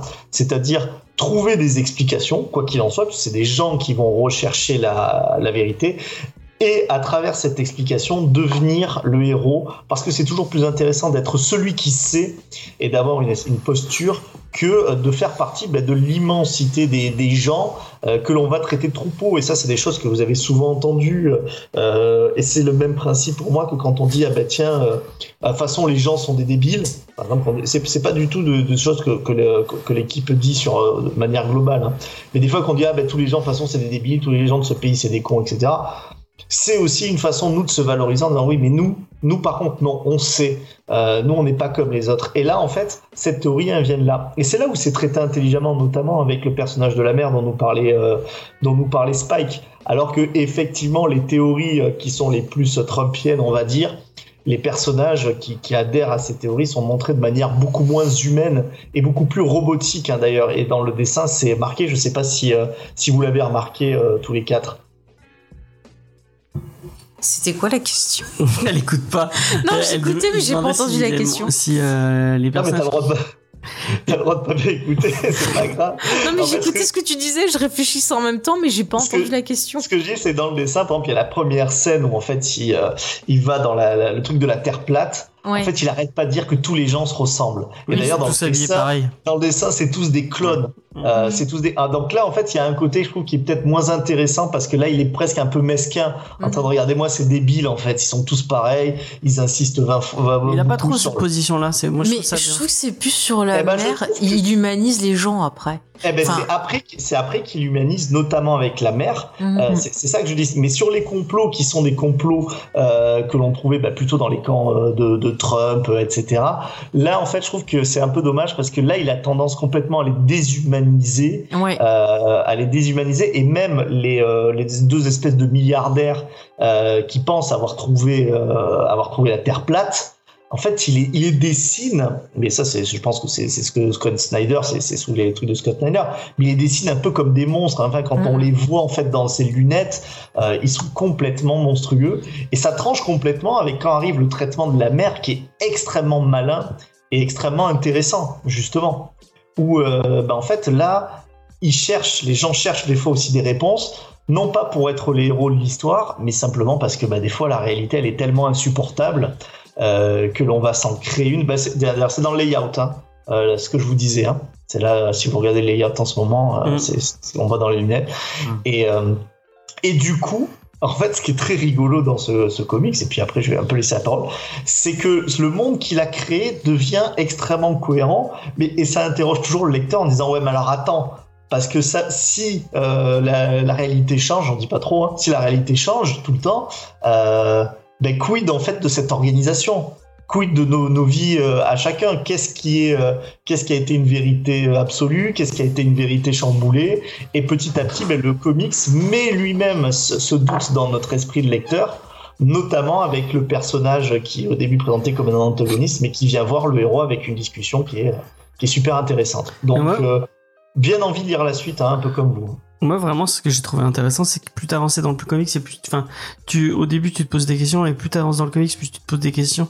À croire que, on, on- en fait, euh, sans trop vous spoiler, il y a espèce de deux, deux antagonistes, euh, enfin, deux agences qui se, qui se tirent la bourre, et, euh, et mais quand tu, tu fermes le comics, tu te dis, mais c'est, quelle est la, enfin, est-ce qu'il y a une bonne agence, est-ce qu'il y a une mauvaise agence, est-ce qu'il y a une, et c'est laquelle, quoi?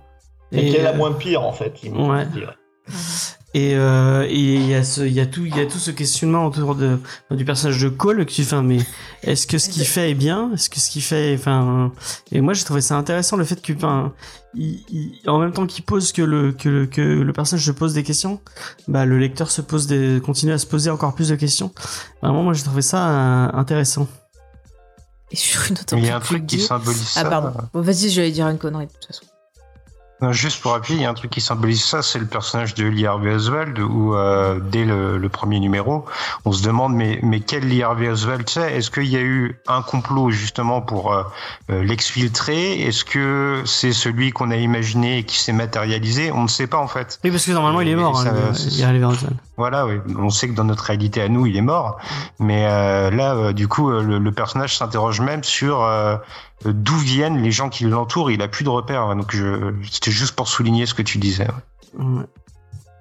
Mais après, euh, moi je trouvais que c'était c'est très intéressant ce que vous dites et tout. Il y a des passages du comics qui sont particulièrement moi marquants et intéressants, notamment euh, celui sur euh, sur cette mer et tout ce qui va autour. Moi j'ai trouvé ça très clair, très bien expliqué et, et très intéressant. Mais il y a des moments où justement je trouve que c'est un, c'est un peu plus fouillis, tout ce qui est un peu les délires sataniques euh, avec cette femme en rouge et c'est Enfin là, moi, c'est des moments où ça m'a un peu perdu avec Mais c'est pas fait exprès mis- pour que tu cherches en même temps Ouais, toi mais t'as- mis le doigt en plus euh, sur quelque chose quand tu as fait ta critique, c'est que c'est très très lié en fait à la culture euh, Américaine, américaine. ouais. Ouais. Et euh, nous qui sommes plus vieux, par exemple, on en a parlé plusieurs fois dans, dans l'émission, mais c'est vrai que par exemple ce truc de sataniste, alors en France qui a un peu disparu, hein, euh, mais qui aux États-Unis on a vu revenir avec euh, bah, justement l'affaire Epstein, c'est euh, que c'était très très présent dans les années 80 ce côté euh, il y a des satanistes euh, ça re- ça revient.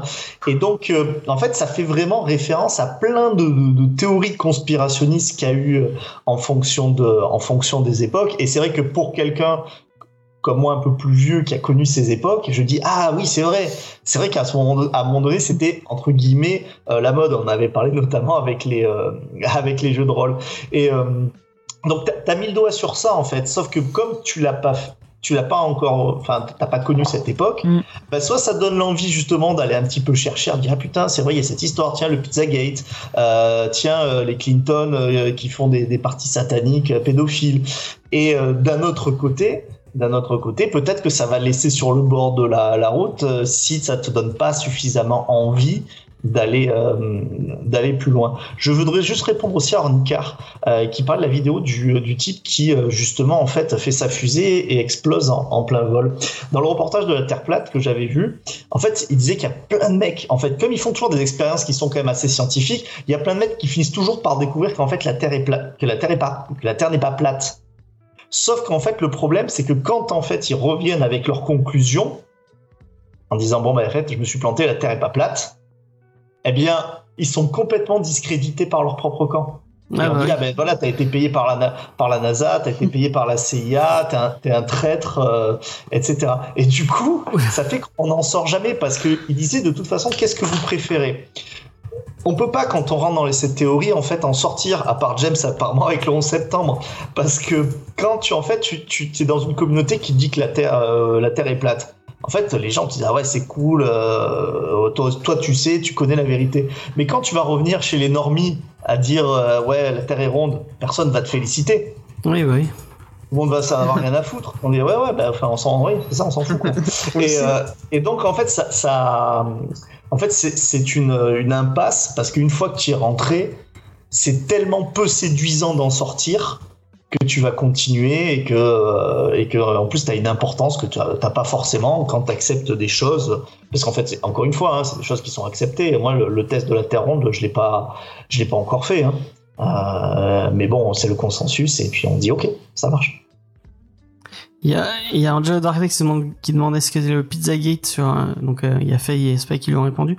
Mais euh, si ça vous intéresse euh, et euh, si vous avez envie de d'en en prendre plus dessus, moi je vous conseille encore une fois, le, il y a un podcast, enfin il y a un épisode de Distorsion qui est un podcast qui parle de de bah, tous les mystères autour d'un euh, et c'est pas du tout complotiste, hein, vraiment. Ils, ils expliquent vraiment de façon très, très, euh, euh, comment dire, Bah, c'est une émission objective. qui essaye de décrypter justement euh, les faits divers et tous ces trucs un peu complotistes pour trouver où est la vérité quelque part. Donc il parle des mystères euh, numériques et il y, a une- il y a tout un épisode sur le Pizzagate qui est super intéressant. Euh, je vous conseille d'aller l'écouter. C'est c'est assez c'est assez captivant ce genre de ce genre de choses. Euh, Est-ce qu'on n'aurait pas fait le tour? On a on, était un peu long. Bon, on n'a pas été si long que ça sur le Sur la review. sur la review. Comparé aux news. Euh, effectivement, effectivement. Moi, je voulais juste sortir une connerie comme ça, ça va détendre l'atmosphère. Je dis, moi, ça m'a fait marrer que le perso principal s'appelle Cole Turner, parce que si vous êtes fan de Charmed, vous savez que le perso de, enfin, l'identité Balthazar. humaine, voilà, de Balthazar, c'est Cole Turner. Voilà, ça m'a fait rire. D'a- D'ailleurs, est-ce qu'on peut un peu en parler de ce, ce personnage euh, principal? Vas-y, si tu veux. C'est clairement genre une des œuvres où le personnage principal est fait pour être euh, la boussole du lecteur, c'est-à-dire qu'il est paumé comme le lecteur. Ouais. Euh, il est là vraiment pour découvrir. Enfin, c'est- notre avatar, quoi. Euh, en ça, c'est pas un avatar du coup qui est très intéressant au niveau de la, la personnalité. Je trouve que dans ce comic, je sais pas si vous vous êtes d'accord, ceux qui ont aimé, ceux qui ont moins aimé, le monde en lui-même et le fonctionnement du monde en lui-même est beaucoup plus intéressant Ah, je suis pas d'accord avec toi. que les euh, que les que, qu'en tout cas le protagoniste. Que moi, j'ai beaucoup de mal à définir euh, Mhm. euh, sa personnalité. euh, vraiment. Bah, après, il a un background. Vas-y, vas-y. Vas-y, Spike. Ouais. Euh, je disais euh, sur ce qu'on a lu, oui, euh, je suis assez d'accord avec toi. On sent que les euh, 4-5 premiers numéros, il est vraiment là pour être euh, euh, pas le personnage fonction, mais celui sur lequel on va se calquer, celui qui découvre la vérité, celui qui nous fait percer le rideau. Euh, mais euh, et là, je dévoilerai rien, bien sûr. Euh, Il y a quand même un événement à la fin de, de ce qu'on a lu, et c'est pour ça que j'ai vraiment très très envie de, de lire la suite, qui pourrait peut-être l'étoffer et faire de lui euh, quelqu'un de plus intéressant parce que il se retrouve face à un dilemme quoi. Mais euh, je te rejoins complètement euh, de ce qu'on a lu pour l'instant. Je dirais pas qu'il est transparent, mais il est un peu euh, oui la boussole. Tu as trouvé la bonne image. Moi, je dirais pas boussole, disons que c'est la clé d'entrée, mais il est tellement pas intéressant. Encore une fois, moi, j'ai besoin. qu'il y a un background intéressant. Attends, je, je finis. Encore une fois, moi j'ai besoin toujours d'avoir un lien avec mes personnages. Surtout dans ce truc comme ça, t'as besoin d'avoir un lien avec un perso, quelque chose qui va ben, te, te le rendre fier ou tu vas euh, vouloir euh, ben, te faire du souci pour lui ou autre. Et là, franchement, j'étais plus intéressée, comme je vous l'ai dit, par les questions que posait le titre que par le destin de ce personnage-là. Et c'est un peu dommage parce que quand tu mets un message dans une œuvre, euh, pour le raconter, il faut que ça soit sur plusieurs niveaux. Que ça soit sur un niveau de réflexion, un niveau sur quelque chose qui va être personnel sur la thématique en lui-même, mais il faut aussi qu'il y ait un, niveau émotionnel parce que quand tu t'impliques émotionnellement, le message va être plus fort et va plus fonctionner. Et là, le fait d'avoir un héros qui pour l'instant bah, me passionne pas, tu vois encore une fois ça ça ça fait Ouais, un peu baisser la force du récit. Et alors dans X-Files, tu t'in- tu t'inspires, tu, tu, tu, tu adores Mulder et Scully, enfin voilà quoi. T'as un côté émotionnel avec eux. j'ai dit le truc Et pourtant. Mulder, il est complètement barge. Bon voilà, faut le dire. Mais voilà. Non, bah moi, moi j'ai trouvé intéressant et son background, euh, je trouvais ça assez intéressant. euh, espèce de, de, de, de diable qui, qui le poursuit, je trouve ça euh, assez. euh, Ah, mais ça, c'est un événement qui lui arrive. C'est pas sa personnalité. Ouais. Oui, oui, oui, oui, effectivement. C'est- C'est c'est pour ça que je te dis, si tu dois me demander euh, le protagoniste, donne-moi trois euh, caractéristiques de sa personnalité, je suis infoutu de te, de te les donner. Mm, mm, mm. C'est vrai. Mais après, encore une fois, hein, le, le monde est tellement, euh, enfin, c'est tellement axé sur ce monde-là que Ouais, peut-être que c'est ça. Spike a raison. hein. Je pense que le la, la suite, donc on, là on s'arrête au tome 5, enfin au- à l'issue 5, je crois. Ouais. Ça, ça sera ça sera intéressant de voir s'il prend une consistance, des décisions qui sont un peu euh, euh, à contre-pied. euh. Mais mais franchement une une belle découverte. Oui, on aime euh, pour la plupart euh, Cédric pour te répondre. Et euh, il y, a- il y a- Ouais. il y a du Eh ben, on va- mais on la détestation. Du coup, on va passer à la, à la, à la fameuse, au fameux dernier tour de table, euh, autour de la review. Et je vais demander à mes, à, à mes amis, à mes chers amis, Léna et Faye, de repenser à, à, à tous les titres et à notamment la semaine dernière, où par, euh, par compassion et par, euh, et par solidarité, j'étais prêt à mettre un, un, un coup de cœur. Euh, Au final, il n'y a pas eu de coup de cœur, donc ça Faye vient de me faire un doigt. Euh, donc, euh, à mon avis, je, je vais pouvoir me le mettre au Ça France. sent mauvais. Euh, Mais, euh, mais si, si Vincent a le droit d'inventer des règles, peut-être que j'ai le droit d'inventer des règles aussi, on verra. J'ai inventé des règles. Ah oui, c'est vrai. Euh, donc, Faye, C'était quoi ta question la question euh, bah, rituelle de l'émission. Alors, tu- je ne mets pas un coup de cœur. euh, c'est quand même un méchant. titre dont je vais conseiller la lecture car c'est un titre qui apporte beaucoup de réflexion. Comme je l'ai dit, pas mal philosophique. Après, le dessin peut ne pas plaire à tout le monde. Euh, mais voilà. Mais tu pourrais lui, mettre un, un, un, un coup de cœur de, de, de, Non. de générosité. Non, car moi, on m'achète pas, monsieur. Voilà. Mais c'est pas de la géné... c'est pas de Bah. la... D'acheter. Ça veut dire que moi, on m'achète Ouais, bon, toi, ah, c'est, s'il y a quelqu'un qui est, qui est corruptible ici, c'est bien toi, mais, euh, Mais pas du tout. Elle est trop gentille. Elle a le cœur sur la main. C'est tout. Voilà. Je Ah. préfère cette interprétation des choses. non, mais je demande un, un encouragement pour le titre, disons que tu, tu fais Ben, je t'ai dit, c'est un titre qui honorable, qui tu vois une pose- mention honorable. Non, mais c'est un titre qui pose énormément de questions philosophiques et si ça permet de rendre certaines personnes un peu moins connes, moi je dis c'est très bien. Donc lisez ce titre et euh, euh, Donc, essayez de réfléchir, plongez-vous dans la philosophie, voilà. Après le dessin peut bloquer. Voilà. Donc, pas, de- pas de. Non, pas de coup de cœur. Oh, si. Bon, bah, Luna, je sais même pas si je te pose la question. Non, mais honnêtement, si le dessin avait été beau, j'aurais pu dire bon, c'est moi qui ai pas tout compris parce que j'ai Mm. pas les références, donc j'aurais pu être cool. Mais vu que le dessin est moche, euh, Mais vous avez- Moche. T'as déjà lu du, du Temple Smith, euh, Léna tu quoi? Euh, Du Ben Temple Smith, 30 jours de nuit, euh, Criminal Macabre, ça te parle? Non. Parce que ça, c'est pour moi, c'est la version soft et lisible de, de Ah, Ben Temple Smith. Ah ouais, ah oui, Ouais, ah oui je trouve ça. Mais tu, tu l'as lu toi, Faye, euh, 30 jours de nuit? Oui, oui, je l'ai lu et euh, bon, voilà quoi. c'est pas ma. Ça veut tout dire. Bon, C'est des Spike. vampires ringards, quoi. Ils sont pas ringards, Bah, mais pour bon. moi, c'est un coup de cœur.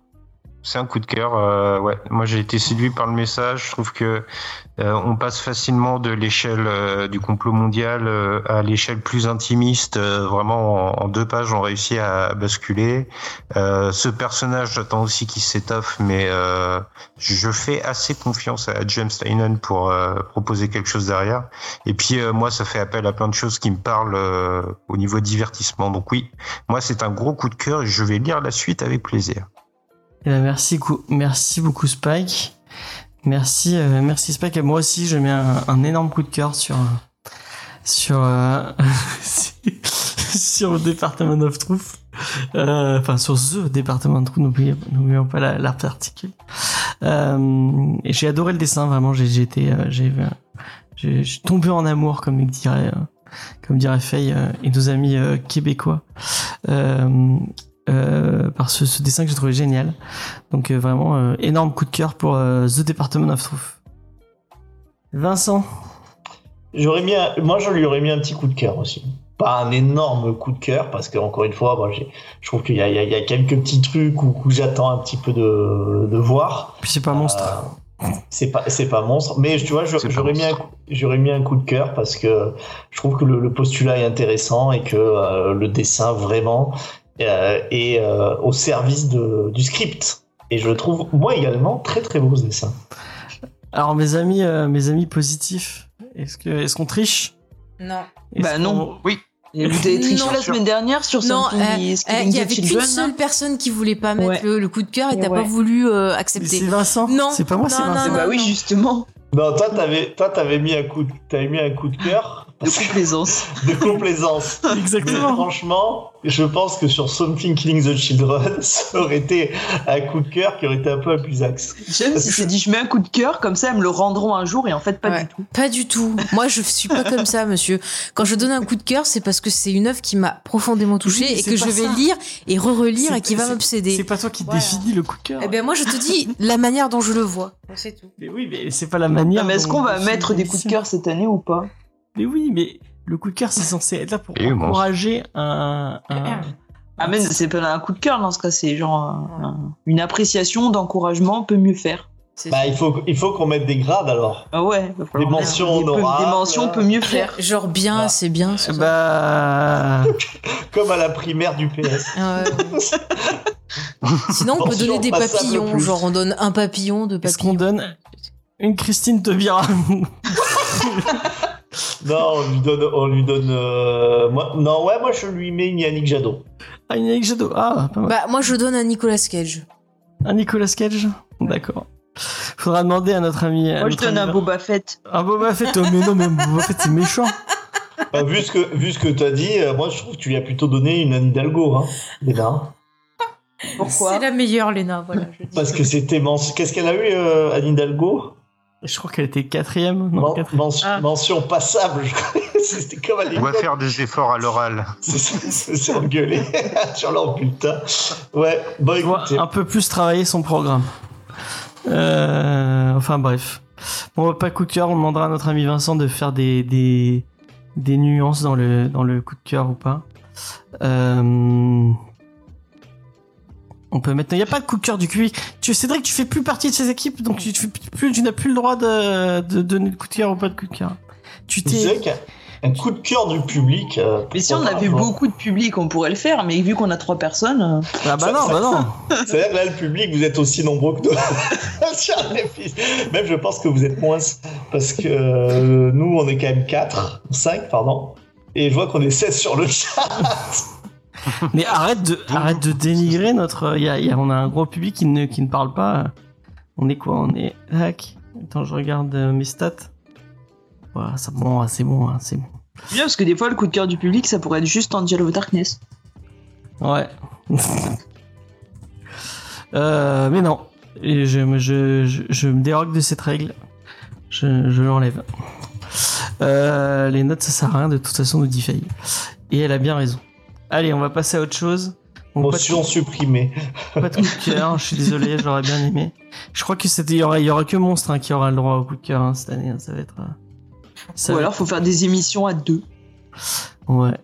En Je vais les émissions à deux, c'est que Vincent et, et James. On a... Moi, je vais faire que des émissions avec Spike. euh, Ah, comme, euh, d'accord, Spike aussi. Mais tu sais, je, je crois que finalement, euh, que ce soit dans Spike, euh, James et, euh, et, et moi, je crois qu'il n'y a, pas eu trop de consensus euh, tout le temps. hein, sur, là, là, c'est un- peut-être un des Par exemple hein. les petits chipmunks là. Ah ouais. Ah. Ah, on avait Judas aussi hein, sur le consensus du, du petit chipmunk.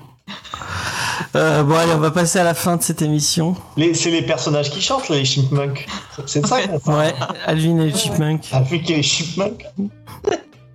Un superbe film avec. euh, merde. euh, Avec le mec de My Name is Earl. ouais.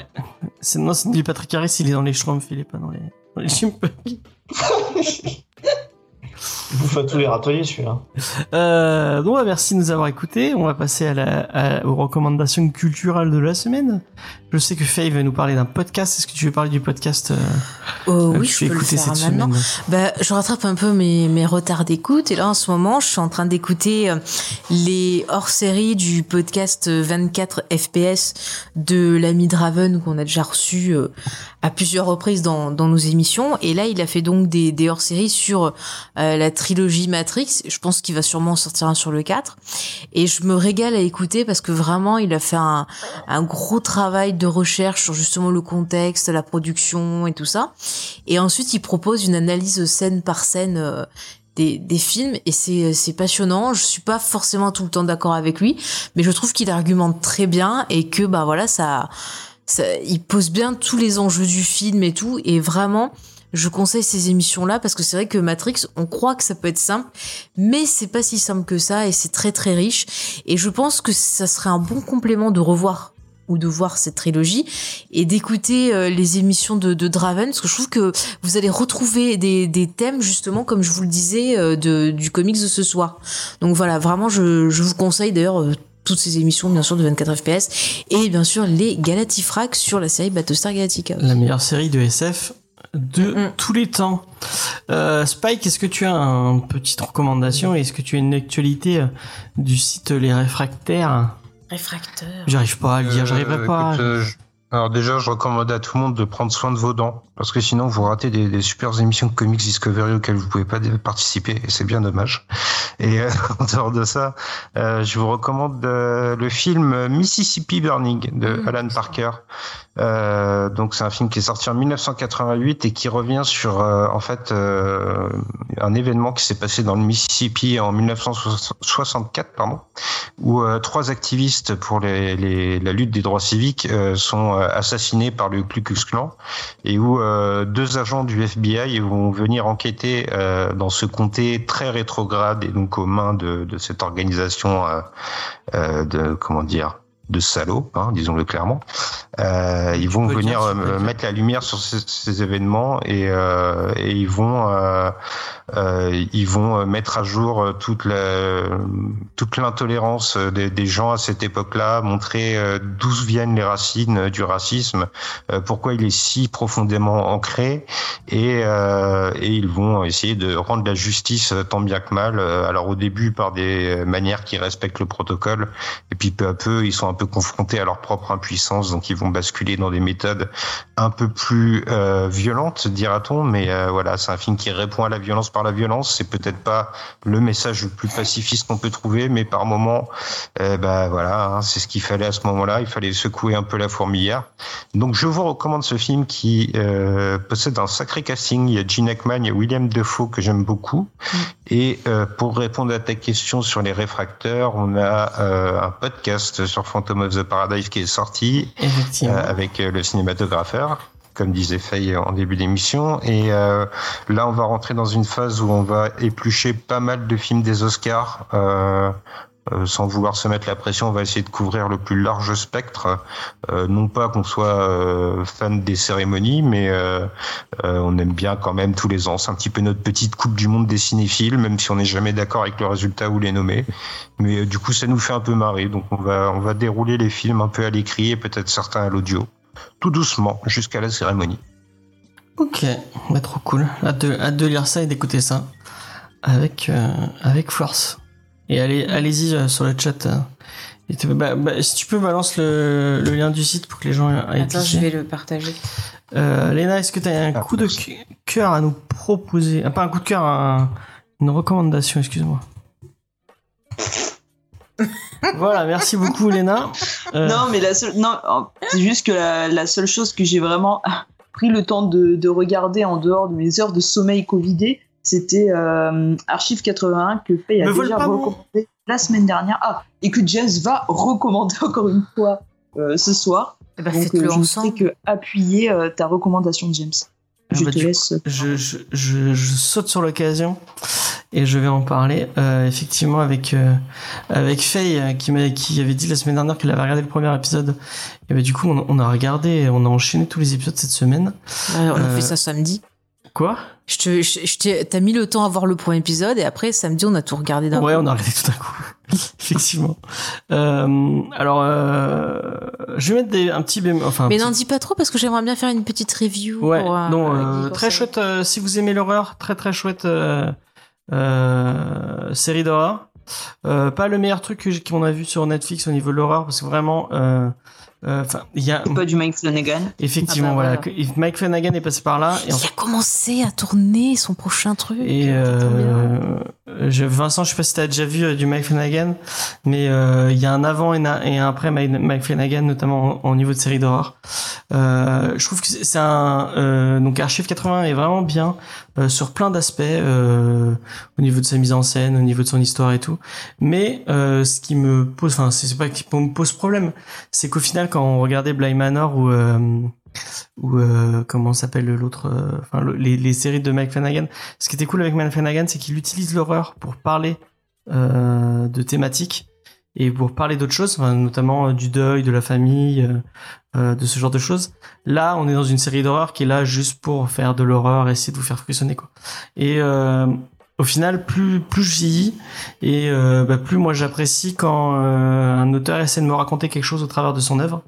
Et bah, quand il n'y a pas de quand il n'y a pas de quand il n'y a pas de message, quand il n'y a pas de de, de vraie intention derrière, c'est un peu c'est un peu plus décevant. Euh, donc euh, vraiment, euh, si vous avez l'occasion de regarder Archive 80, euh, allez-y.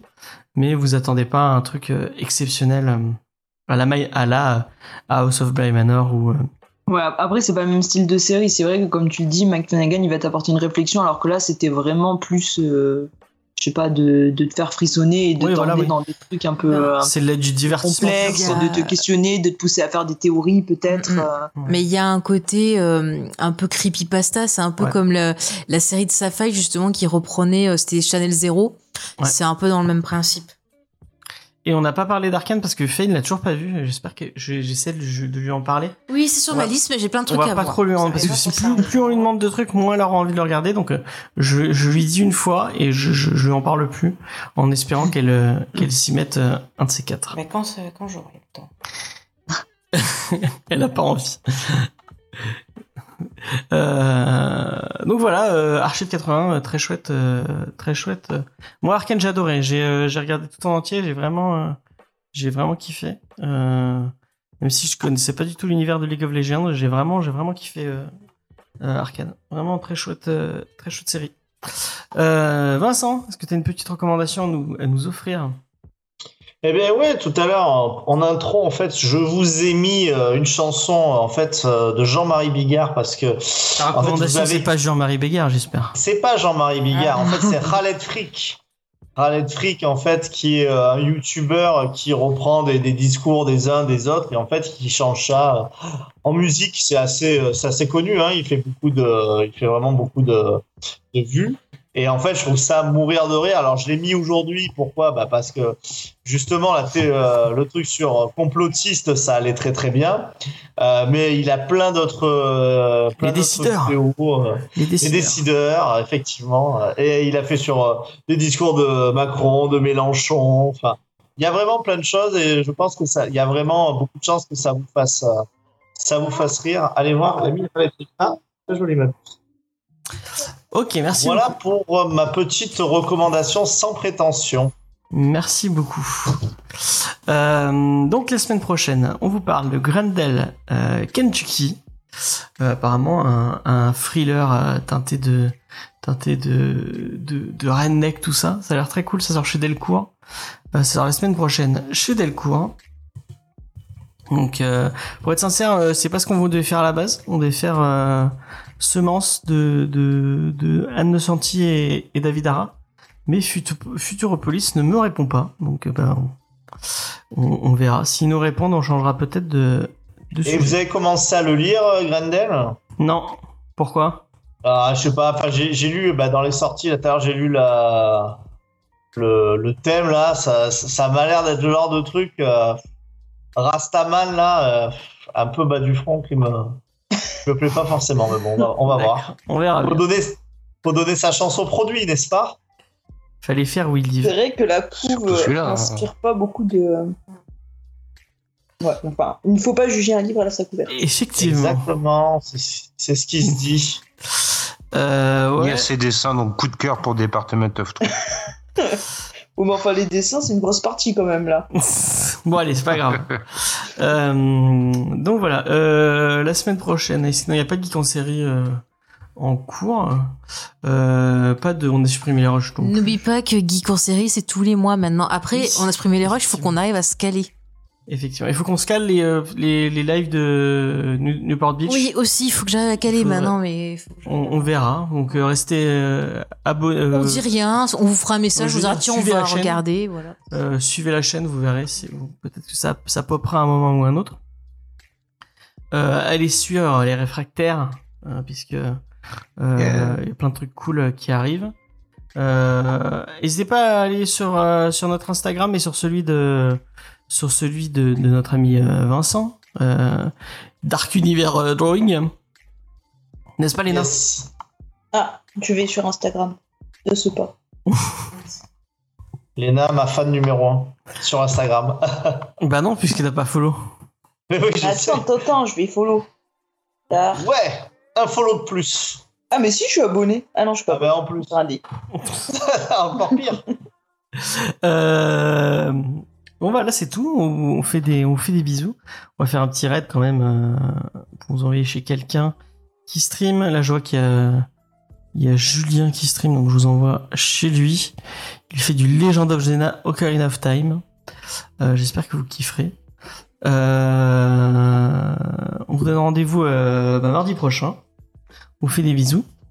Bonne semaine, portez-vous bien et lisez des comics. Allez, salut Bonne soirée. Salut Salut